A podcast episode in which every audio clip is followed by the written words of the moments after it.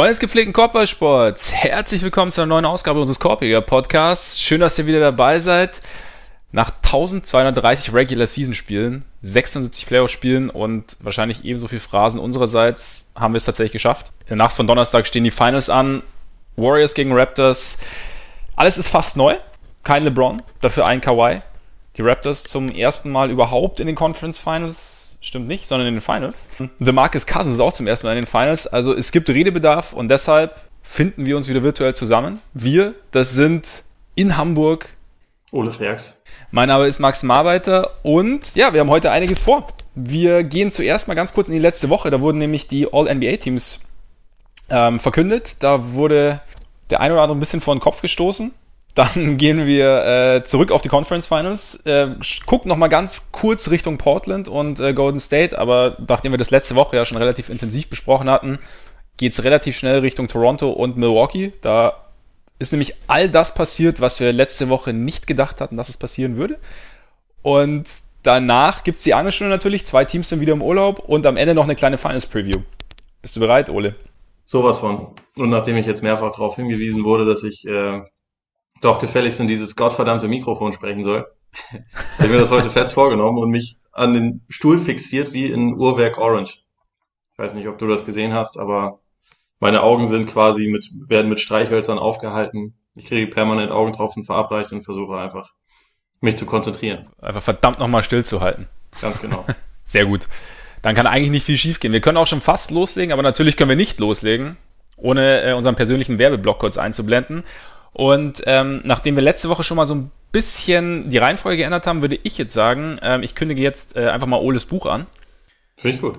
Damit ähm, Ole dann die Patreon-Seite ankündigen kann. Und zwar hat der Ole ein Buch geschrieben. Ole Freaks schrieb das Nowitzki-Phänomen. In diesem Buch geht es selbstverständlich um Dirk Nowitzki, seine Karriere, seinen Einfluss auf den deutschen Basketball und um die nächste Generation. Also die Dennis Schröders, Daniel Theiss, Isaiah Hartensteins dieser Welt. Und dieses Buch, ich habe es auch gelesen, ist überragend, Freunde. Deshalb würde ich sagen, solltet ihr es nicht schon getan haben, kauft oder bestellt es überall, wo man so Bücher bestellt oder wo ihr so Bücher bestellt. Denn der Kollege hat da, hat da was Schönes geschaffen, würde ich sagen. Und hinterlasst natürlich Rezensionen auf Amazon gerade. Das hilft ihm auch weiter. Fertig. War's gut?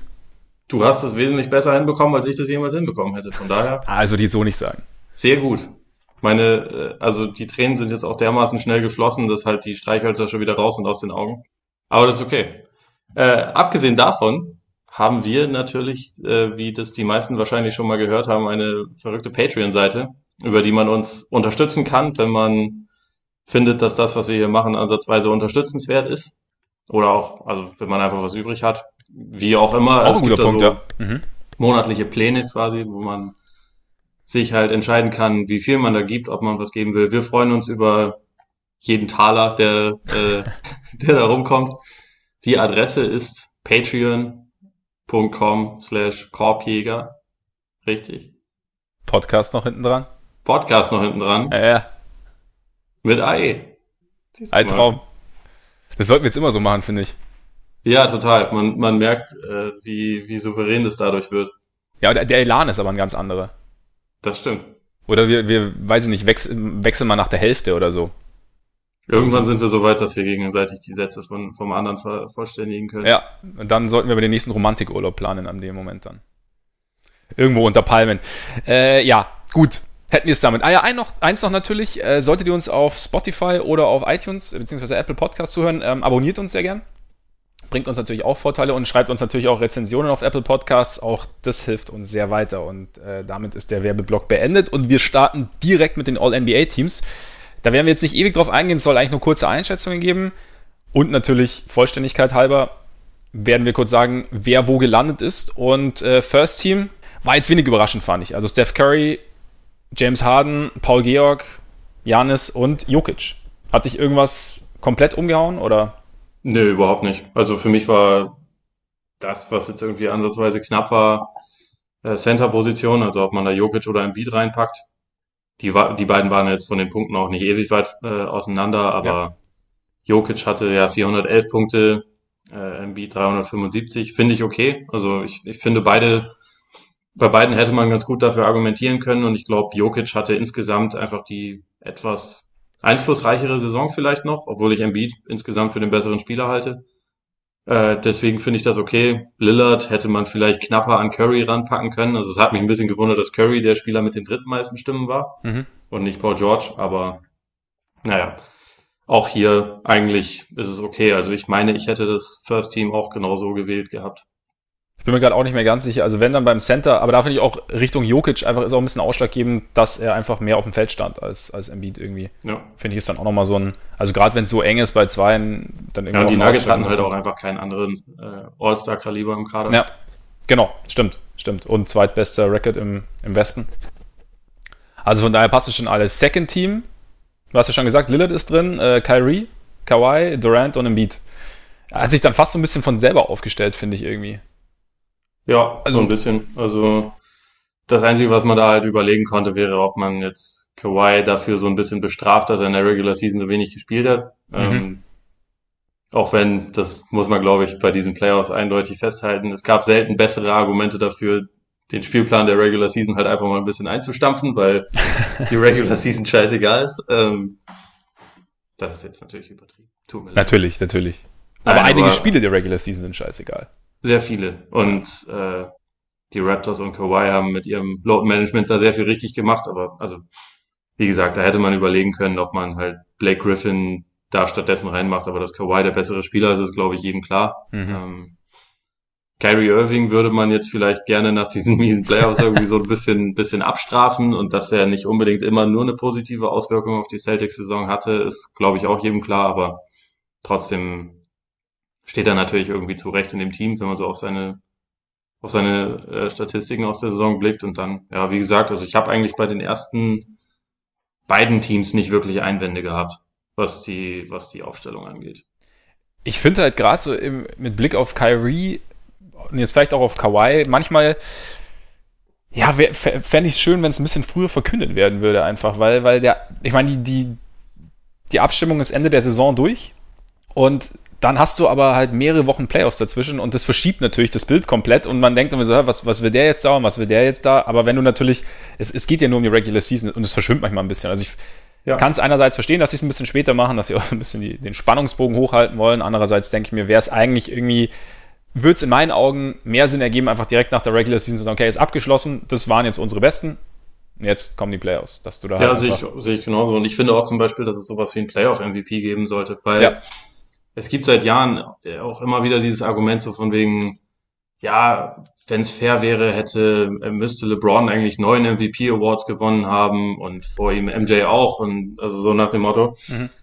Und das stimmt halt nicht, weil wenn man in der Regular Season halt nicht ansatzweise so spielt wie in den Playoffs, dann hat man auch nicht unbedingt den, den Award verdient. Und also ja. LeBron hat zum Beispiel die letzten vier Jahre in der Regular Season kaum Defense gespielt. Dann ist es schon okay, dass er halt nicht den, den Regular Season MVP bekommen hat. Aber wenn er dann in den Playoffs trotzdem immer der mit Abstand beste Spieler war, dann sollte man das halt separat würdigen, finde ich. Mhm.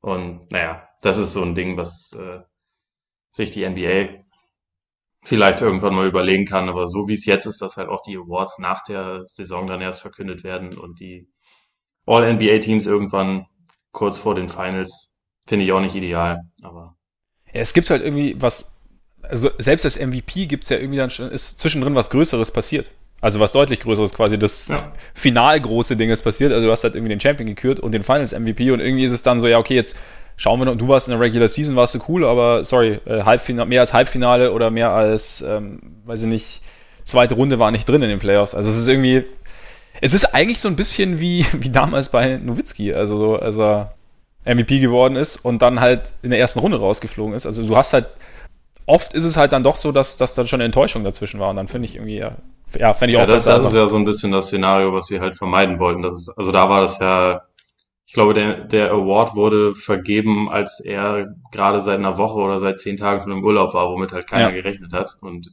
wo er auch deswegen nicht, nicht abreisen konnte, sondern in Dallas quasi warten musste, bis da irgendwie eine Entscheidung bekannt gegeben wird. Und das war natürlich einfach verheerend. Also ich meine, indem man das dann quasi auf noch viel später verlegt, ist ja auch so ein bisschen die Hoffnung oder der Gedanke dahinter gewesen, abgesehen jetzt vom Geld machen, im Sinne von Awardshow und so, dass man, dass es weitaus weniger peinlich ist fünf, sechs Wochen später, nachdem eh Gras drüber gewachsen ist und hundert andere Sachen passiert sind, als wenn es, als wenn er quasi sich gerade erst in der ersten Runde total blamiert hat und dann diesen Award bekommt, so direkt danach, weil das sieht dann natürlich schlechter aus, als wenn Nowitzki den Award damals dann nach den Finals irgendwann überreicht bekommen äh, hätte.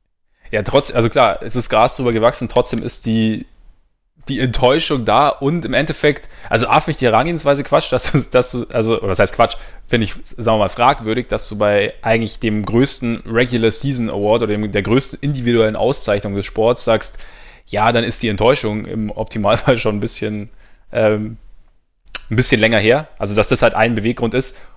Und noch dazu, dass du ihn dann so vergibst, dass wahrscheinlich oder dass die Wahrscheinlichkeit relativ hoch ist, dass derjenige, der diesen Award bekommt, zwischendrin eine ziemlich große Enttäuschung erlebt hat.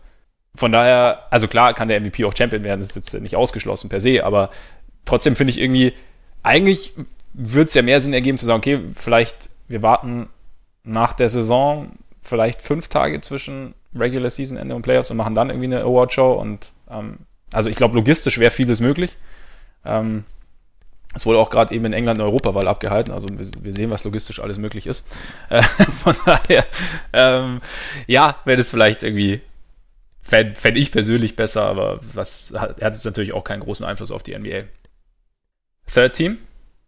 Ja, da, da wird es dann ein bisschen äh, schwieriger, wobei ich da mit vier Leuten eigentlich auch überhaupt kein Problem habe, sondern eher mit halt einem Spieler, der kurioserweise die meisten Stimmen in dem gesamten Team bekommen hat. Also Westbrook hatte sogar, ja, hatte nur 17 Punkte weniger als Kyrie, hätte es sogar fast ins Second Team geschafft. Und da, ja, frage ich mich dann schon, inwieweit das halt eine reine Reputationswahl ist, statt zu sagen, wer war denn jetzt wirklich in dieser Saison besser, weil natürlich ist Westbrook ein, über die letzten Jahre einer der großen Superstars der Liga gewesen, aber ich finde nicht, dass er in dieser Regular Season trotz Triple-Double-Schnitt äh, auf jeden Fall irgendwie einer der fünf besten Guards der Liga gewesen ist. Das, äh, also hatten wir eh schon öfter mal drüber geredet.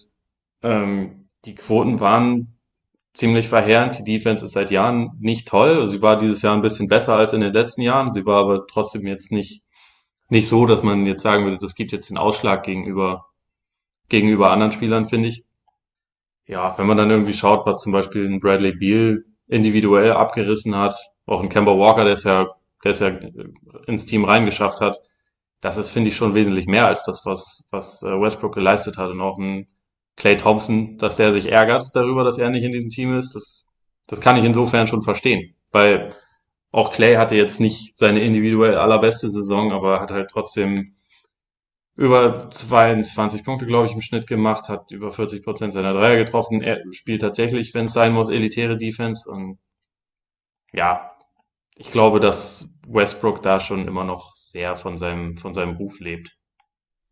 Ist, glaube ich, generell so ein bisschen die Problematik vielleicht auch des, des Third Teams, weil da, sobald sich halt von der, von der absoluten Spitze entfernt, einfach die, die Meinungen dann irgendwie schneller auseinandergehen. Also, wo, also allein schon, der, oder es beginnt mit dem Fokus und dann irgendwie, wie, wie gewichte ich jetzt die einzelnen Leistungen? Wenn zum Beispiel sagt, okay, Beal individuell überragend, aber Teamerfolg war halt einfach nicht da. Oder sagst halt Walker, unfassbar gut angefangen, aber irgendwann so ein bisschen, abge bisschen abgefallen und äh, am Ende auch nicht irgendwie, haben sie auch nicht in die Playoffs geschafft, obwohl schlecht, obwohl schlechter Supporting Cast. Oder sagst halt dann bei Westbrook zum Beispiel, ich meine, haben wir, wir haben ja auch drüber gesprochen, wir waren uns ja selber nicht ganz sicher, als wir unsere äh, All-NBA-Teams be bestimmt haben, was wir, was wir aus Westbrook machen sollen, weil er sich ja schon ein bisschen angepasst hatte, mehr, mehr auf Playmaking gegangen ist, nachdem sein Wurf dann nicht gefallen ist. Also ähm, die Defense ein bisschen mehr gewichtet hat. Dann aber klar Clay, der irgendwie in Golden State, aber halt drei unfassbar gute um sich rum hat. Und dann ist es, glaube ich, oder ich könnte mir vorstellen, dass es dann einfach auch in der dass es dann eine persönliche Sache einfach ist. Also was, wie gesagt, was gewichte ich mehr und dass es dann halt auch ein bisschen austauschbarer wird einfach, weil die Leistung nicht mehr sich so deutlich abhebt. Und dann kommt es halt mehr darauf an, was ich jetzt als Wähler quasi am meisten gewichte. Und klar, aber ich könnte mir schon auch, was du sagst mit der, mit der Reputation, könnte ich mir schon auch vorstellen, dass da Westbrook ja so als ehemaliger MVP sozusagen ähm, da immer noch vielleicht ein bisschen einen leichten Vorteil äh, gegenüber Biel zum Beispiel hat. Oder vielleicht auch sogar gegenüber Thompson, wobei ja, diese Triple-Double-Geschichte ist vielleicht auch nochmal ein Punkt. Ich weiß nicht, also bei mir wäre es jetzt nicht zwingend, aber da gibt es vielleicht auch den einen oder anderen, der sagt, boah, er hat es jetzt schon wieder geschafft und so. Und Mit das Sicherheit. Ist ja auch, irgendwie auch für sich beeindruckend, wenn man bedenkt, dass das halt vor ihm überhaupt nur ein einziger Mal eine Saison geschafft hat und er hat es jetzt ja. drei Jahre in Folge geschafft. Aber ja, absolut. Dass das alleine irgendwie, ja, weiß ich nicht, da, dafür gibt's halt irgendwie in der heutigen Ära und so wie heute Basketball gespielt wird, einfach ein bisschen zu viele Möglichkeiten, um Triple Doubles zu holen. Ich meine, Ben Simmons war auch nicht ewig weit weg davon, ja, ja, klar. so einen Schnitt aufzulegen und das wäre trotzdem nicht einer der besten Guards in dieser Saison gewesen. Nee, also definitiv. Also wie gesagt, ich denke nur, dass da halt jeder Einzelne, der da abstimmen darf, dann irgendwie vielleicht sein, sein eigenes, seine eigene Gewichtung irgendwie hat. Und was ich halt dann halt bitter finde, also gerade wenn man jetzt Richtung Clay Thompson kommt, also Clay wäre jetzt vielleicht auch für mich eher noch einer, also gut, für mich ist Clay tendenziell immer im First Team, aber ähm, darum, ja. darum soll es ja jetzt an dieser Stelle nicht gehen. Aber so, wie du sagst, von der Leistung her gehört er da eigentlich auch mit rein. Und auch wenn du den Teamerfolg mit reinnimmst. Und ich verstehe auch irgendwie so, so seinen gewissen Ärger, aber, aber er ist halt natürlich auch nicht so flashy. Und so in der Wahrnehmung hat er halt noch Curry vor sich, hat noch Durant vor sich und irgendwie auch Green. Und damit, ja, geht da, ist er, glaube ich, schon so in der, in der Wahrnehmung nicht so weit vorne. Was ich dann aber halt krass finde, was das für, für Implikationen für ihn hat, was, was sein Gehalt angeht. Ja. Also, dass, dass da wenn wir jetzt quasi weitergehen, wenn ich, wenn ich jetzt sage, okay, es ist halt, es ist, es ist subjektiv und jeder legt da irgendwie andere Maßstäbe an oder gewichtet Dinge anders und dann geht es am Ende aber um 30 Millionen, weiß ich nicht, finde ich, also nicht, dass, dass Clay Thompson diese 30 Millionen am Ende seines Lebens fehlen werden im Normalfall, aber trotzdem finde ich, finde ich den, den Einfluss, den diese Wahl dann nimmt, dafür, auf welchen Parametern sie beruht, finde ich schon fast, fast zu extrem eigentlich. Oder finde ich sehr extrem, sagen wir es mal so. Ja, sehe ich auch so. Also vor allem, weil halt gewisse Teams dann eigentlich darauf hoffen müssen, dass ihre Spieler nicht äh, da reingewählt werden, so ja. wie das System jetzt ist. Also zum Beispiel, ich glaube, dass die Wizards drei Kreuze gemacht haben, als Beal nicht da reingekommen ist. Stimmt, für ja. die Hornets ist das alles andere als gut, dass Walker da reingewählt wurde. Weil ja. wer will denn einen Supermax-Vertrag an Kemba Walker bezahlen? Das ist, also die Hornets sind jetzt schon unfassbar mittelmäßig. Sie werden nie aus diesem Mittelmaß rauskommen, wenn sie jetzt einen Supermax-Vertrag da raushauen. Und gleichzeitig ist es halt wahrscheinlich etwas, was sie fast schon tun müssen, um halt den Spieler dann nicht vor den Kopf zu stoßen. Und die Situation hätten die Warriors vielleicht auch gehabt, wobei Clay ja schon öfter gesagt hat, ja, so kacke ist ja hier eigentlich gar nicht, vielleicht bleibe ich, weil es könnte schlimmer sein und ist ja auch so, also mit den zweieinhalb bis drei Leuten, die voll ist, ist ja auch eine sehr angenehme Situation für ihn. Also Clay kann ja im Prinzip sehr wenig falsch machen und hat, glaube ich, mit den gechilltesten Job, den ein Star in der NBA haben kann. Trotzdem ja, bei anderen Spielern kann das halt schon echt ein Argument sein. Und dann, also wie geil dieser Supermax-Vertrag insgesamt ist, haben wir auch schon ein paar Mal diskutiert. Also das ist letztendlich ja nichts, was ein Team ausgeben möchte. Und so, wo ja. jetzt die Wizards das beste Beispiel sind. Und dann, ja, es ist, es ist ein schlechtes System. Ich finde, wenn man, also so über die nächsten Jahre gesponnen, wäre es vielleicht eine Überlegung wert, den Supermax quasi so zu werten, dass er nicht gegen Salary Cap zählt oder jedenfalls nicht voll, damit das für die Teams nicht dermaßen zerstörerisch ist, so einen Vertrag auszuhändigen. Mhm. Also so wie das System halt jetzt ist, ist es blöd. Und auch, ähm, dass Journalisten, die da abstimmen, dann ähm, quasi direkt dafür verantwortlich sind, wie viel ein Spieler verdienen kann, finde ich auch nicht gut. Also es ist ein blödes nee. System. Wobei das auch sehr lustig ist, muss ich dazu sagen, wie sich Spieler jetzt regelmäßig darüber beschweren. So von wegen, das kann ja nicht sein, lass die Spieler doch wählen, weil, weil bei All-Star-Wahlen werden dann auch je, jedes Mal kriegen Leute wie Ron Baker oder so irgendwelche Stimmen. Einfach nur aus Prinzip. ja. Äh, es gibt halt unter den Spielern, genau wie unter einigen Journalisten wahrscheinlich, aber tendenziell wahrscheinlich eher ein paar mehr, Leute, die es absolut gar nicht ernst nehmen und da halt einfach irgendwas picken. Und deswegen ist wahrscheinlich das System, wie es jetzt ist, dass es halt Journalisten machen insgesamt noch das Beste, aber es ist auch keine gute Option, finde ich. Ja, weil, weil ich finde einfach, die, die Auswirkung ist einfach zu groß dafür. Also ja. die Verantwortung, die du mit deiner Stimme oder die in deiner Stimme liegt, ist irgendwie zu hoch. Ja, und, und ich meine, darüber haben halt die NBA und auch die Spielerunion ähm, abgestimmt. Die wollten das so. Ne? Ja. Deswegen ja, sind auch diese, also, diese Beschwerden krass, aber ja, es, ist, es sieht halt auch, also man müsste schon sicherstellen, dass die Leute, die das machen, also die dann abstimmen dürfen, das auch wirklich gewissenhaft machen. Also bei jemandem wie Zach Lowe, wenn wir da den Namen sehen, dann können wir uns, glaube ich, sicher sein, dass der zumindest da viel Zeit reinsteckt. Der kommt dann vielleicht am Ende zu einem Schluss, den wir nicht teilen, aber man weiß, dass er jetzt nicht einfach nur hinrotzt. Aber wenn ähm, bei All-NBA-Teams dann für Leute wie Dwayne Wade sogar mehrere Leute stimmen, äh, für Marvin Bagley Leute stimmen und so. Das ist halt, mhm. ja, jemand, der das macht, sollte halt wahrscheinlich danach einfach keine Stimme mehr bekommen. Und so muss man dann, also selbst wenn das dann irgendwann ein relativ kleiner Kreis an Experten ist, dann soll man das halt so machen und äh, nicht Leuten einfach, weil sie irgendwie eine große Plattform haben, sagen, hier, nimm mal und dann einfach das quasi nicht mehr checken, was dabei rumkommt, weil sowas sollte halt nicht passieren, wenn es große finanzielle Implikationen hat. Weil gut, am Ende ist es halt irgendwie so, diese, diese Endlosschleife nach oben im Geld ist dann irgendwie sowieso irgendwie so eine Frage, wie gesagt, also ich glaube nicht, dass irgendein Spieler, also der Wohl und Weh eines Spielers hängt nicht davon ab, ob er einen Supermax oder einen normalen Max kriegt, oder Absolut ob jetzt, wie gesagt, ob jetzt Thompson 190 Millionen oder 220 Millionen über die nächsten Jahre verdienen kann. Da vielleicht, gut, aber das ist natürlich auch so, das hat sich auch über Jahre festgesetzt, dass halt dein, dein Team deinen Wert dann irgendwie dein Gehalt bemisst. Also das heißt quasi, natürlich bist du dann irgendwie als Spieler im Normalfall möchtest du deine Wertschätzung ausgedrückt sehen und die siehst du dann halt über deinen Gehaltszettel oder deinen Vertrag so ein bisschen ausgedrückt. Vielleicht könnte man sich da auch ein bisschen von lösen, aber das ist natürlich, geht natürlich dann noch irgendwie tiefer und klar bist dann auch wieder bei der, bei der Diskussion Besitzer und äh, Geld soll ja an die Spieler fließen und der Meinung bin ich definitiv auch, aber naja, also. Bin ich auch, ich finde nur, das System muss halt ein bisschen, ja. bisschen verändert werden. Wie gesagt, vielleicht mit, äh, dass jedes Team einen Spieler hat, wo man also quasi so ähnlich wie ein Franchise-Tag halt sagt, äh, der zählt nicht gegen den Cap oder so. Mhm. Also der kriegt halt alles an Geld, was irgendwie gemäß den Tarifen möglich ist, aber es beeinträchtigt nicht alles andere.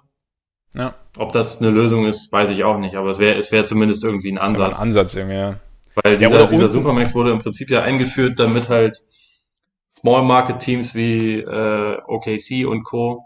keine Angst haben müssen, dass ihre Superstars gehen. Also he heißt ja auch ja, eben, eben. offiziell ja. Kevin Durant Rule. Also die, diese Klausel, die das dann quasi triggert und ähm, dass das nicht den Effekt hat, den man sich erhofft hatte, ist, glaube ich, mittlerweile ziemlich klar ersichtlich, weil die Small Market Teams, die bisher Supermax-Verträge rausgegeben haben, werden in den nächsten Jahren darunter leiden oder leiden jetzt schon darunter. Und die einzigen Supermax-Verträge, wo es nicht bereut wird seitens der Teams, liegt es einfach daran, dass das halt noch aktuell zwei Spieler auf MVP-Niveau sind, halt mit Harden und Curry und es aber auch halt zwei Spieler sind, die höchstwahrscheinlich sowieso bei ihren Teams geblieben wären. Also auch ohne Supermax. Mhm. Da kann man sich natürlich dann auch die Frage stellen, ob du ob du quasi zwingend an, an der Spitze so viel drauflegen musst oder ob du vielleicht, also klar möchtest du diese Spieler halten, aber ob du nicht das System irgendwie, wenn du, wenn du die Gelder an die Spieler verteilen willst, nicht, nicht äh, nochmal mehr umverteilst quasi, dass du nicht nur an der Spitze diese Extreme irgendwie schaffst, die dann irgendwie Teams die Hände binden, sondern ob es dann irgendwie auch, also das ist mir jetzt gerade eingefallen, das ist überhaupt nicht durchdacht, oder ob du das nicht irgendwie auch unten ein bisschen ansetzen kannst ähm, bei den Gehältern, dass du quasi das, den, den, den Floor so ein bisschen hebst, aber wie gesagt, keine Ahnung.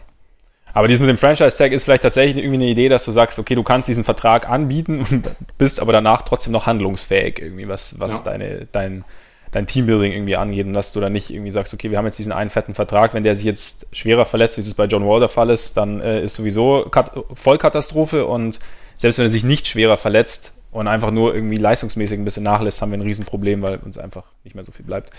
Ähm, ja, wird man eh sehen, weil ich meine, äh, Portland, also Lillard ist auch jetzt available für einen Supermax. Die haben ja auch schon angekündigt, dass sie ihm eventuell einen zahlen würden.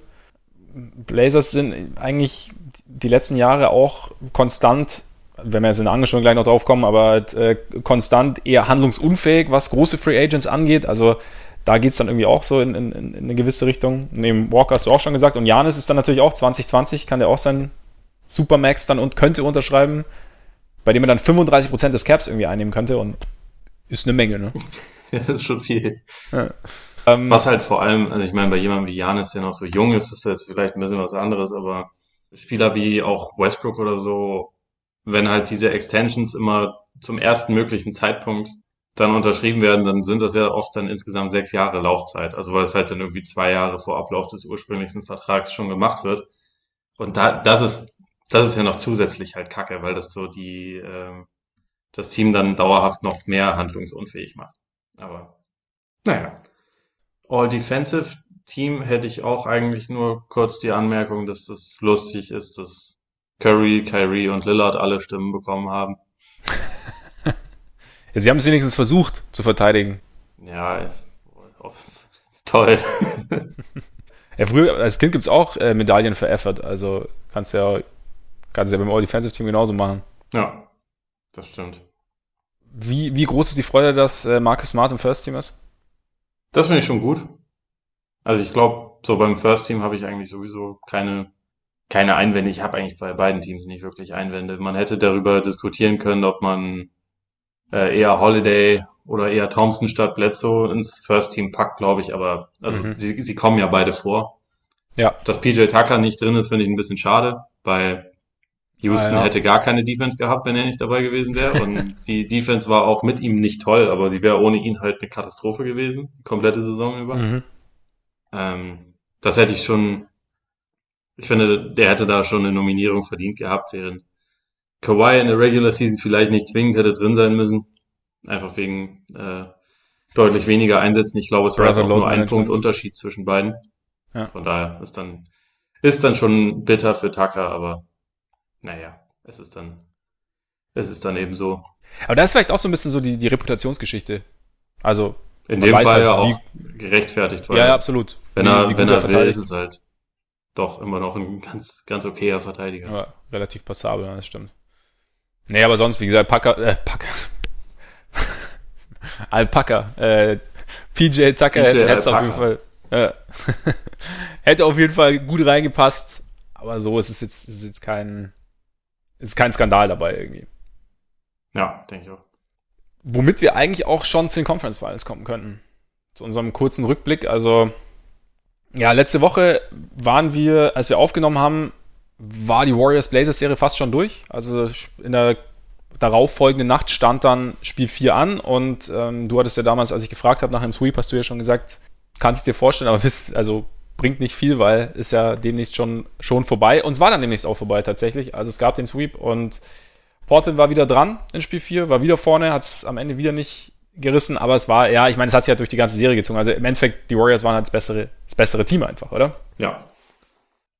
In einigen Spielen hat man schon sehen können, wie es vielleicht hätte funktionieren können ja. für, für Portland, aber es fehlte irgendwie häufig dann doch so ein bisschen die, auch die Abgezocktheit, um so irgendwie über die Zeit zu bringen. Und also für mich ist was insgesamt aus dieser Serie herausstach, in der Curry Lillard absolut dominiert hat und hundertmal besser aussah als er, habe ich mir irgendwie gedacht, wie, äh, oder ich habe mich gefragt, wie die Serie verlaufen wäre, wenn Amino und Draymond die Plätze getauscht hätten.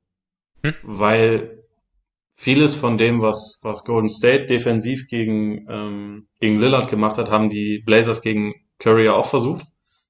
Nur die Blazers hatten halt einfach niemanden, dem Lillard dann einfach den Ball geben könnte, der dann am, auf Höhe der Freiwurflinie auf einmal eine Überzahlsituation hatte und schnell die Entscheidung äh, treffen konnte, wie es weitergeht. Ja. Und dann halt auch immer die richtigen Entscheidungen getroffen hat. Also ob er jetzt selbst attackiert hat oder den, den Ball verteilt hat an den nächsten Shooter. Und natürlich ist dann auch wieder ein sehr großer Unterschied, dass Curry im Gegensatz zu Lillard nie stehen bleibt, sondern halt, sobald er den Ball abgegeben hat, trotzdem weiter rennt, die Defense weiter beschäftigt und irgendwo wieder dann auftaucht für den nächsten Wurf. Das ist auch ein großer Unterschied, aber also diese, diese Rolle von Draymond, das war irgendwie so in dieser gesamten Serie so mit das, was für mich am meisten rausgestochen ist. Also sowohl defensiv als auch offensiv. Ja, wir haben ja letzte Woche einfach schon so ein bisschen drüber gesprochen, dass es für die Warriors auch in unseren Augen auch deshalb so gut funktioniert, ähm, Lillard ja sehr, sehr aus dem Spiel zu nehmen und auch McCollum teilweise, weil einfach sonst halt nicht viel passiert. Also außenrum, also was, was Kreation angeht. Und da, wie du sagst, also da ist natürlich, wäre natürlich Draymond, ist, ist dann schon einer, der da irgendwie, der, der dir genau dieses, das Ding liefert, wenn der Ball irgendwie aus der Hand deines ersten oder zweiten ähm, Creators kommt oder der, wenn er den Ball los wird, dass du noch jemanden hast, der irgendwas machen kann. Und das hat den Blazers natürlich gefehlt. Und ich glaube auch mit, mit der Bewegung denke ich mir manchmal auch, vielleicht, da, vielleicht merkst du es dann irgendwann auch doch, diese, die höhere Belastung, die Lillard einfach über, über eine Saison hat. Jetzt im Vergleich zu Curry, also er, ich glaube, niemand rennt so wild rum wie Curry, also deswegen gilt, gilt die Argumentation wahrscheinlich nur zu einem gewissen Teil. Aber wir haben es ja auch ein paar Mal gesagt, dass Lillard auf uns so ein bisschen bisschen platt, ein bisschen müde wirkte. Also vielleicht ist dann auch einfach irgendwann der Punkt erreicht, wenn du so viel schultern musst, wie er es tat, wie er es auch während der Playoffs tun musste, dass dann einfach irgendwann, ja, blöd gesagt, immer jeder Schritt weh tut und du dann halt auch ja. einfach weniger gehst.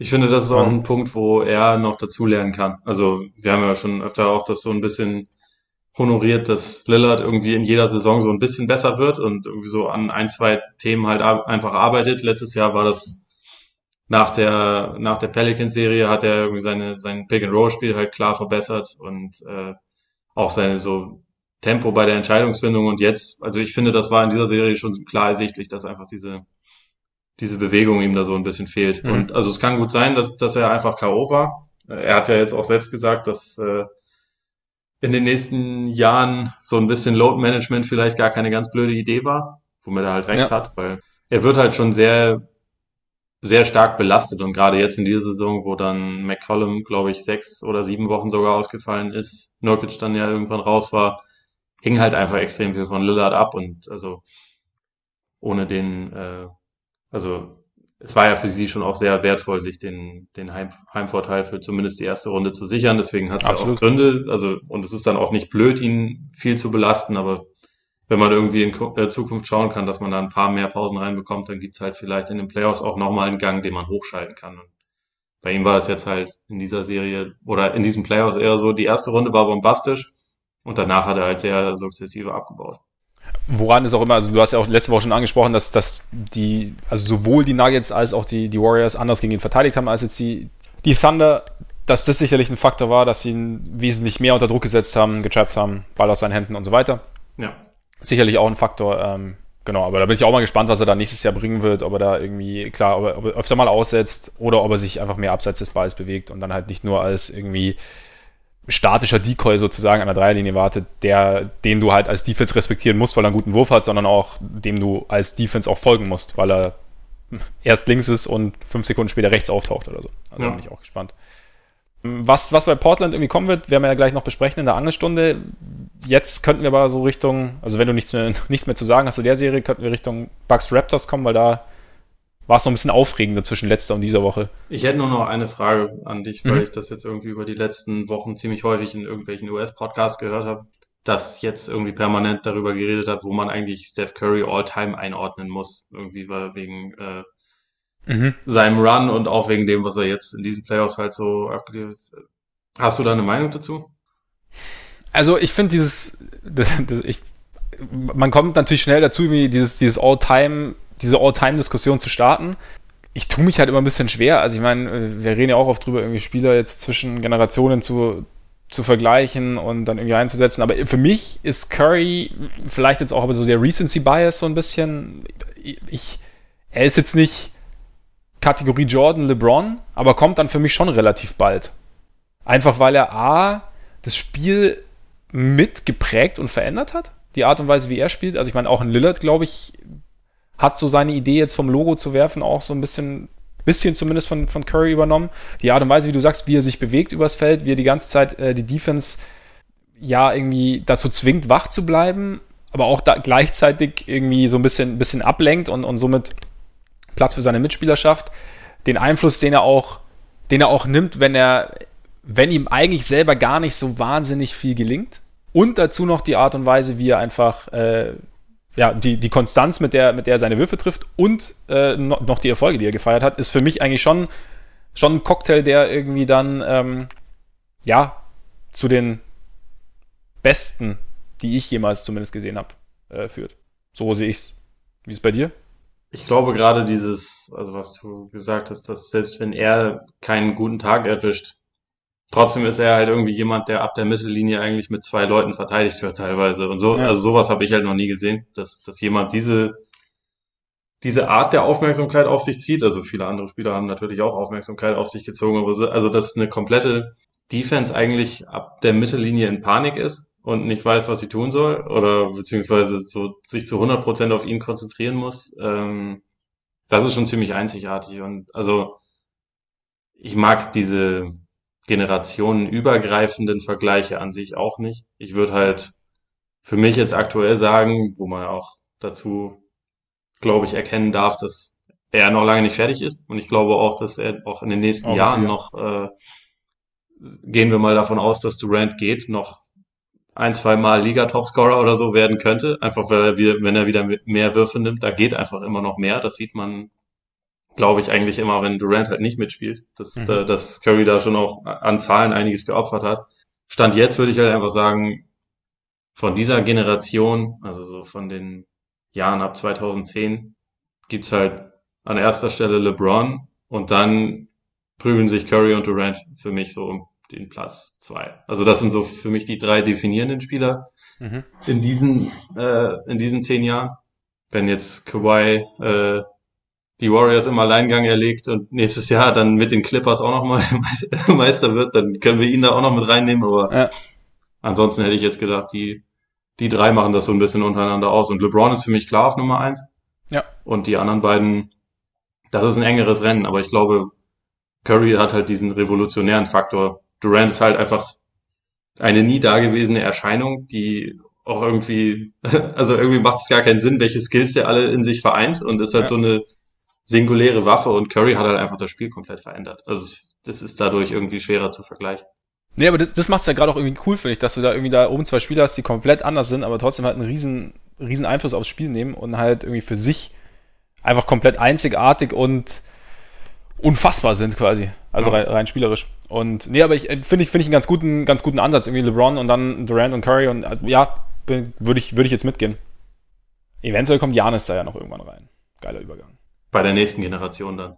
Könnte sein. Bei der nächsten Generation dann, genau. Ja, ich, also wie gesagt, vor einer Woche saßen wir da und ähm, haben drüber gesprochen, wie unfassbar gut die Bugs sind, dass wir eigentlich irgendwie, obwohl sie gerade Spiel 3 verloren hatten, dass wir uns da eigentlich nicht groß Sorgen machen, dass sie ja ihren Plan verfolgen, dass sie ich glaube, ich habe auch gesagt, dass sie zwar die einzelnen Spielerschwankungen haben, dass sie als Team aber nicht so viele Schwankungen haben, einfach weil da immer mal wieder jemand einspringen kann, wenn es beim anderen nicht läuft und ähm, haben den Raptors einfach auch nicht nicht zugetraut, dass sie, dass sie gerade die Unterstützung auch noch, also dass Kawhi gerade die Unterstützung vielleicht aus der zweiten, dritten Reihe bekommt, die, Janis bis dahin hatte, waren uns eigentlich relativ sicher, dass die Bucks das irgendwie, irgendwie über die Bühne kriegen. Und dann haben die Bucks irgendwie gar nichts mehr über die Bühne bekommen und äh, sind, waren fünf Tage später raus. Also, was ist passiert in dieser Woche, Ole? Ich krieche zu Kreuze. Also die, die Raptors haben sich den Respekt, den ich ihnen über lange Zeit eigentlich nicht geben wollte, äh, ja. absolut verdient innerhalb dieser, innerhalb dieser Woche letztendlich. Sie haben Wege gefunden, sich anzupassen und Dinge zu verändern, was den Bugs dann einfach nicht mehr gelungen ist. Also das, das größte Adjustment ist wahrscheinlich halt, dass Kawhi ab Spiel 3 der primäre Verteidiger von Janis war und äh, sich dabei offensichtlich, wie wir gesehen haben, nicht verausgabt hat, sondern halt, oder also er hat sich verausgabt, aber äh, es war nicht zu viel für ihn. Er hat er hat's hinbekommen. Mit der Help Defense natürlich auch von den anderen. Also es spielt halt schon eine Rolle, dass wenn ja. der Spin Move kommt von äh, von Janis, um irgendwie von diesem ersten Verteidiger wegzugehen, wenn da halt Leute wie Green, wie Lowry mit schnellen Händen, wie äh, Marc Gasol, einem früheren Defensive Player of the Year, halt diejenigen sind, die da dann aushelfen.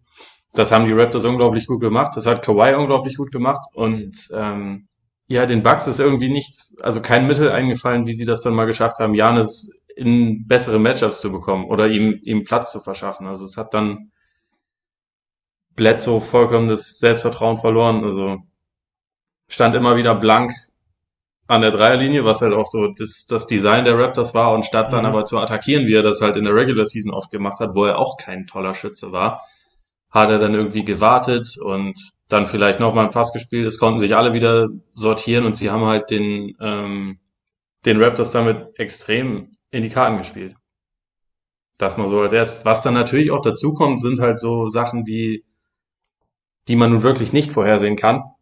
Wie das Brad Van Fleet sobald sein Sohnemann vor Spiel 4 auf die Welt kommt, auf einmal nicht mehr daneben werfen kann und über 80 Prozent seiner Dreier trifft. Das sind dann also Sachen, da, da können wir auch letzte Woche so viel wie möglich rumlabern, ja. von wegen, äh, wer, wer diese Serie gewinnt, weil solche Dinger können halt einfach zum absoluten X-Faktor werden. Wenn ein Spieler dann komplett heiß läuft, also das könnte auch, es hätte auch auf Raptors Seite Danny Green sein können, es hätte auch der Gegenseite Nikola Mirotic sein können, der nichts getroffen hat und quasi irgendwann auch unspielbar wurde.